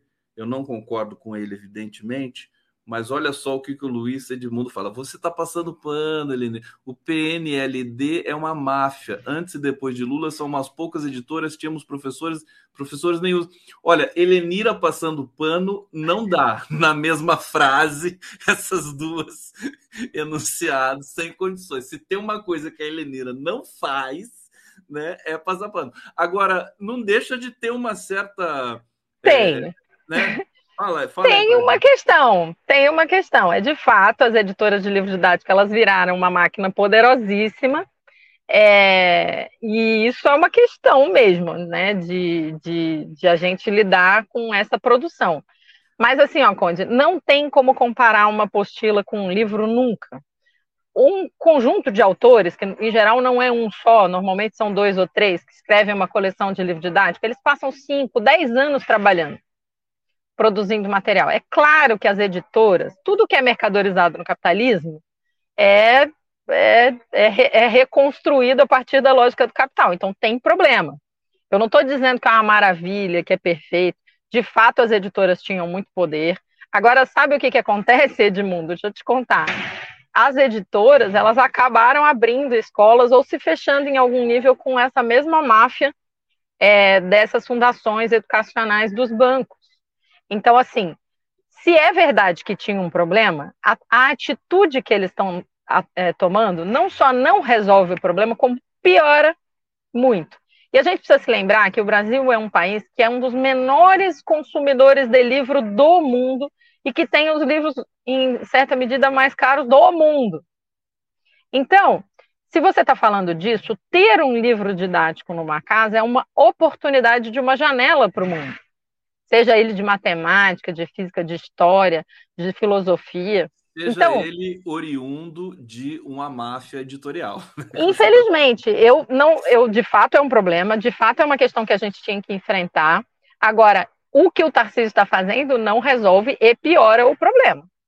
Então, assim, e a atitude que foi tomada, enquanto a gente não fizer a revolução, a gente está sempre lidando com as contradições do capitalismo, né? Isso é um princípio básico. Então, assim, dentro desse contexto, por exemplo, a questão dos livros de literatura é um negócio impressionante, porque, assim, tem muita gente no Brasil, eu estou falando de milhões de famílias, que só tem acesso a livro de literatura porque recebe pelo PNLD. Entendeu? Então, assim, a gente não pode tirar isso das pessoas.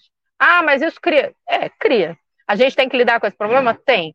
Eu amo as editoras? Não, nem um pouquinho. Agora, eu não posso jamais, eu como professora, eu já fiz esse exercício, tá? Eu já trabalhei em escola que eles falavam assim: não, o livro só dirige o ensino, então é melhor não. Você vai construir uma apostila do jeito que você entende com a sua abordagem. Só que eu tinha 15 dias para fazer isso. Para selecionar atividades de todos os tipos que eu conseguisse e juntar, e aí era xerocado, apostilado e entregue para os meus alunos. Isso para mim foi uma experiência assim, ó, não tem como fazer um negócio bem feito. Não tem como. Eu nunca vou conseguir fazer nem 5% do que significa entregar um livro para o aluno. O que, que eu sempre faço? Eu entrego o livro, e é verdade que tem um monte de gente que não usa, e eu sinto muito. Eu, hoje em dia, como professora de matemática, queria muito que todas as professoras, é, todas não, mas a grande maioria, formadas em pedagogia, adotassem o livro de matemática como uma base e para os alunos de primeiro ao quinto ano. Porque ele tem um construto bem feito, com início, meio e fim, sem erro conceitual. Que, infelizmente, a nossa formação em matemática é tão frágil que, sem isso, elas ficam mais perdidas e as crianças vão ter mais dificuldades. Com as condições de trabalho que a gente tem, que a gente não tem tanta oportunidade de planejar, de estudar, de discutir a situação, o livro é um elemento muito importante. E aí você não precisa ficar preso no livro. Eu não sou presa no livro. Eu acrescento, eu mostro outra atividade de outro livro, eu faço outros, faço outras coisas. Mas os meus alunos têm um material que é escrito com início, bem fim, revisado, com coerência interna, com conceito. Que eu não consigo fazer revisão no meu próprio material, por exemplo. Eu vivia achando erro, eu ficava tão. Porque não, não tem dá. jeito, gente. Não tem jeito. Eu não vou fazer em 15 dias o que o cara faz em 5 anos. Não dá para revisar. Eu, como revisor também profissional, muito tempo da minha vida, você não revisa o seu próprio texto. Né? Não A não faz. ser que você coloque ele na gaveta, espere um ano, aí você vai. Não, e não tem como, tempo. Conde. Eu vou fazer em 15 dias o que uma, um grupo de pessoas faz em, em 5 anos? Não vou. Entendeu? Não tem. Eu Diga. quero aproveitar muito a sua presença também para falar. É, quero falar da questão da violência também com você, do governo Tarcísio, da questão lá na Bahia. É, mas antes, tem, eu quero ainda é, é, engrenar a questão da educação. Antes, eu quero só trazer um comentário aqui do Pirata, ele está dizendo assim, mas sobra só os confiáveis. Boulos é membro do IREE, do DAELO, do Tchegoin, é golpista orgânico, não se reuniu com o Datena sobre, sobre como vencer o Lula, aquela história do Boulos. Lula. Assim, ah, rapidinho, só para fazer um parêntese e comentar esse, essa mensagem aqui do Piratas, o PT ratificou o apoio ao Boulos nesse final de semana, é, a, as coisas estão se desenhando, que pela, pela, pela, primeira vez o PT não vai ter candidato a, a prefeito de São Paulo. É, vai indicar a vice do, do Boulos. Como é que você está acompanhando esse, esse processo aí? Você tá, ficou contente com essa? Eu acho que é a decisão certa. Agora, é. não é uma decisão pequena. Um partido do tamanho do PT, que tem o presidente da República, abrir mão de ter candidatura própria na principal capital do país, depois de ter administrado essa capital três vezes, isso tem que ter o tamanho que tem. É uma decisão enorme de abrir mão. E assim, o PT é centenas de vezes maior do que o PSOL em São Paulo. Porque a gente não está falando de uma pessoa abrindo mão de alguma coisa em favor de outra pessoa. Nós estamos falando de um partido que é enorme, que tem a maior base social articulada do, da América Latina, porque não é só o número de filiados, é uma base social articulada, que anda com muitos problemas, e que decide e toma a correta decisão de escolher como seu representante um nome de outro partido. E tem muito prejuízo por fazer isso, porque você não ter o 13 na urna significa prejudicar, dificultar a eleição de vereador, significa você dificultar a articulação de uma série de coisas, não é simples. Então, assim, é uma decisão muito importante, ela é uma decisão madura, ela foi bem tomada, é, é uma decisão bem construída. O Boulos tem a exata dimensão do que se trata, ele sabe o tamanho disso, e a gente está fazendo isso porque o Boulos é o cara que tem uma representatividade popular e base social em São Paulo articulada, principalmente pelo movimento sem teto, de um aspecto da sociedade muito importante nesse momento. Então, está correto. Mas está correto ter dado trabalho tomar essa decisão. Isso não é uma coisa que se faz assim, ah, né, na alegria. Ah, não. Ah, é só uma vez. Não, gente, não é só uma vez. Né? A, a, é, uma, é uma decisão de você dar apoio em troca de apoio também, né? Não foi de graça, porque não seria, porque nós não estamos falando de um grupo de amigos dando presente de aniversário, nós estamos falando de política. Então é mas, muito mas importante. Só, você está trazendo aqui a melhor resposta que eu já obtive para essa questão do Boulos de São Paulo, mas falta uma coisinha, Lenira. É, essas especulações, enfim, constatações de que o bolo tem, o Boulos tem, participa do IRE, não sei o quê, não sei o quê. Isso tudo para você, o que, que significa, no fundo? Nada. Boulos, Boulos faz política, todo mundo faz senta. Política. Sim, ele fez com, com reunião com Datena. Zé Disseu reuniu com Jorge Borhaus, e daí? O que, que isso quer dizer? Que esse povo faz política, faz política feito gente séria, que tem que falar com os atores políticos da sociedade. E até a gente fazer a revolução, que eu espero que algum dia a gente faça, é, os capitalistas fazem parte desse então, jogo político. Temos. Poder econômico existe, poder midiático existe. Agora, sentar para corrigir transforma ele num traidor. Ah, gente, né? A vida é Talvez é muito dura. Isso, é muito duro. Talvez seja por isso que o Lula até se identifique tanto com o Boulos, com todo respeito. É claro. a gente sabe que o Lula senta com todo mundo para conversar. É óbvio, gente. Meu Deus. Vocês acham o quê? Que o Lula não conversa com os empresários, com os banqueiros? Tem que conversar. O, o problema não é conversar. É conversar só, é conversar em que termos e é o que, que a gente está fazendo com isso. Agora, sentar e fazer reunião, pelo amor de Deus, né? Elenira, o Roberto Fausto está dizendo aqui, grande Elenira, você devia estar no MEC. Eu já vou dizer uma coisa, eu, eu queria ver a Elenira presidenta do PT também, viu? Com todo respeito à Gleisi, a Gleisi já está muito, daqui a pouco ela vai ter que sair. Já pensou a Elenira presidente do PT? Você, você, você toparia, Elenira? Ô, menino, olha, olha, isso aí é, um... incendiar o PT, Lenir. Isso é um trampo do caramba. Nossa Senhora, é muito trabalho, é um partido olha... e uma responsabilidade. Não, é, se, não se assume um negócio desse sem muita sensatez, não. Ô, Helenira, vamos falar. Deixa eu trazer aqui um, a notícia do seguinte: quer dizer, a questão da Suécia, ainda voltada à educação, depois a gente fala da violência, se der tempo. Suécia desistiu da educação 100% digital gastará milhões de euros para voltar aos livros impressos. É, e nós sabemos que recentemente teve uma, um congresso no Uruguai justamente trazendo isso, quer dizer, fracassou a educação digital no mundo inteiro. Você está a par desses temas, eu queria te ouvir um pouco sobre isso. É um dilema que a gente vai ter de ter. O MEC está atento a isso, parece que não, mas eu quero te ouvir. É, o MEC participou, né? E, e, bom, existiu. Eu vou dizer uma coisa, pode parecer meio pretencioso, mas eu sempre fui muito desconfiada com o ufanismo em relação ao papel da tecnologia na educação. Porque assim, tecnologia, hoje eu estava ensinando para os meus alunos, né? Tecnologia não é uma coisa mágica, né? Não é o quadro que ensina. Quadro de giz é uma tecnologia.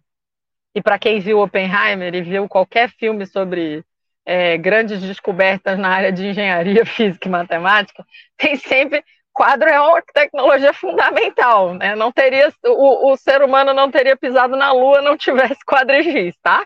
Então assim, a gente precisa entender que a tecnologia em si nunca resolve o problema.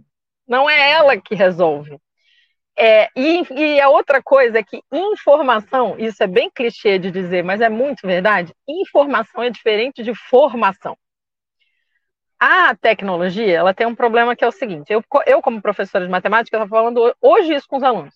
Por exemplo, ah, jogar é uma coisa que desenvolve o pensamento e desenvolve uma série de habilidades.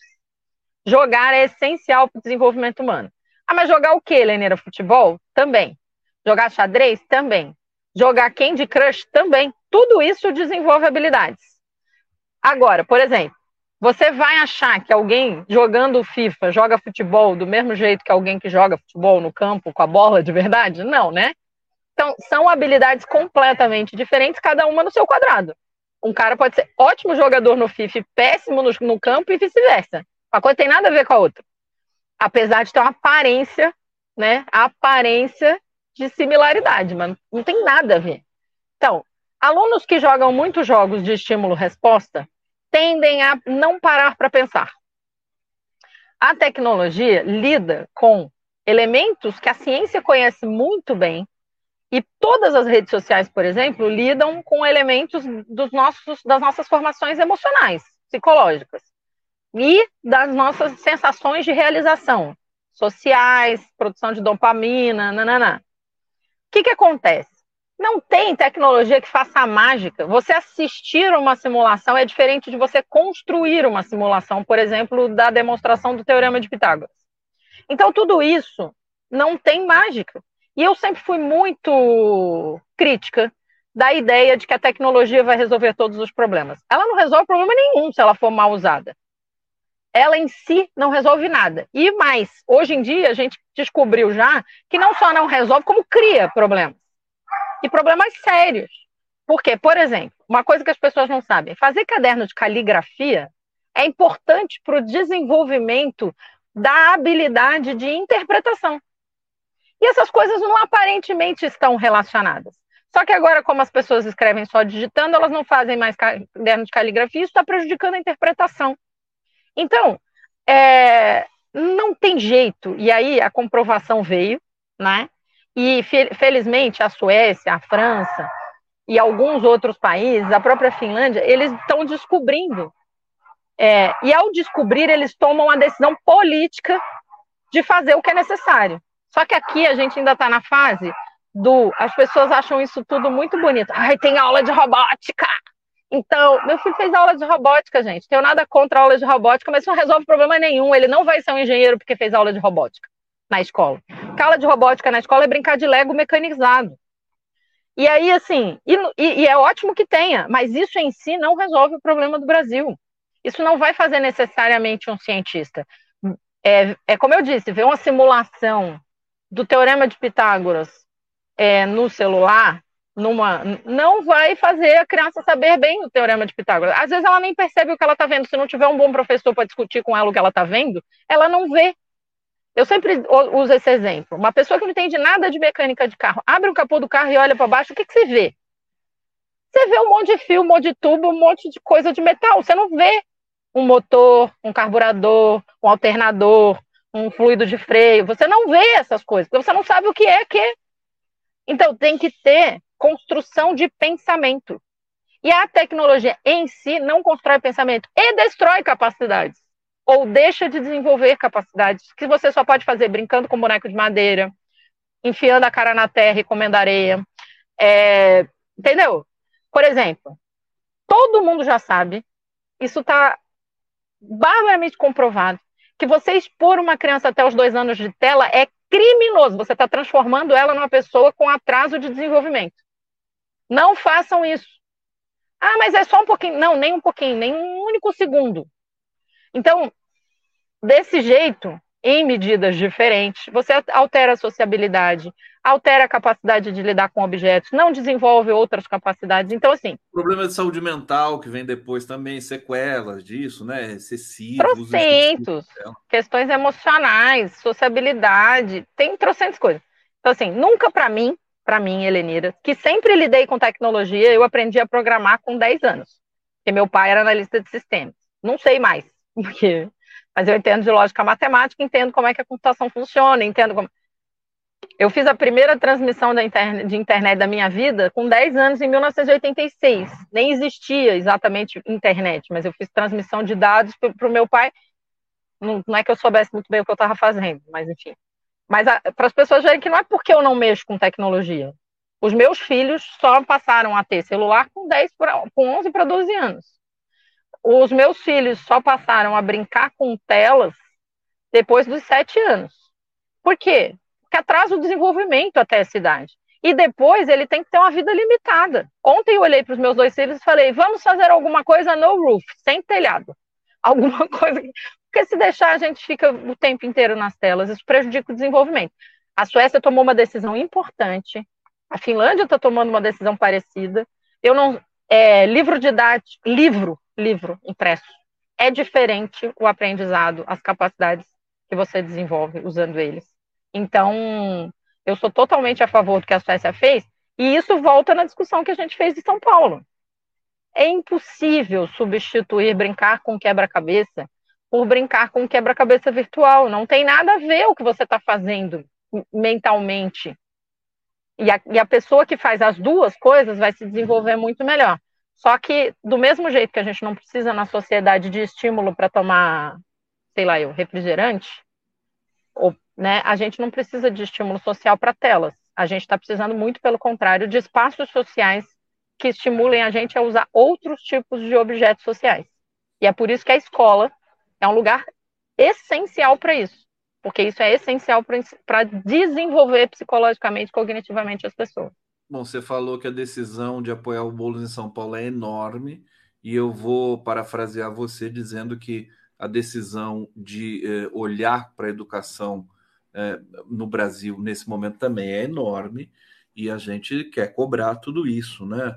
Não vai dar tempo da gente falar é, da violência, é, mas eu vou, eu vou terminar, inclusive, com uma, uma, uma mensagem aqui simpática do Gerson Abrantes. Helenira ainda está dirigindo, caramba, ela está falando tudo isso aqui com a gente, está dirigindo. Não, não, gente. Claro que não, né? Claro que não, Helenira. Helenira, um recado final para a gente fechar aqui. Um recado final, é, vamos é, valorizar essa semana, nós temos o Dia do Estudante e manifestações em todo o país pela revogação do novo ensino médio.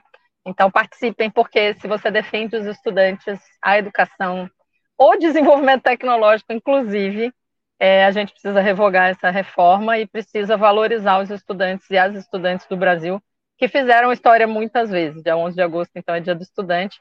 Parabéns a todos os estudantes. Eu não volto no giro, não volto no giro até lá, e defendamos a educação. E educação não é mercadoria, educação é desenvolvimento individual e social. Grande beijo, Conde, obrigada. Até a próxima. Elenira na luta, beijo grande para você, beijo a todos, beijos a todos. Amanhã a gente está de volta com o Giro aqui. Valeu.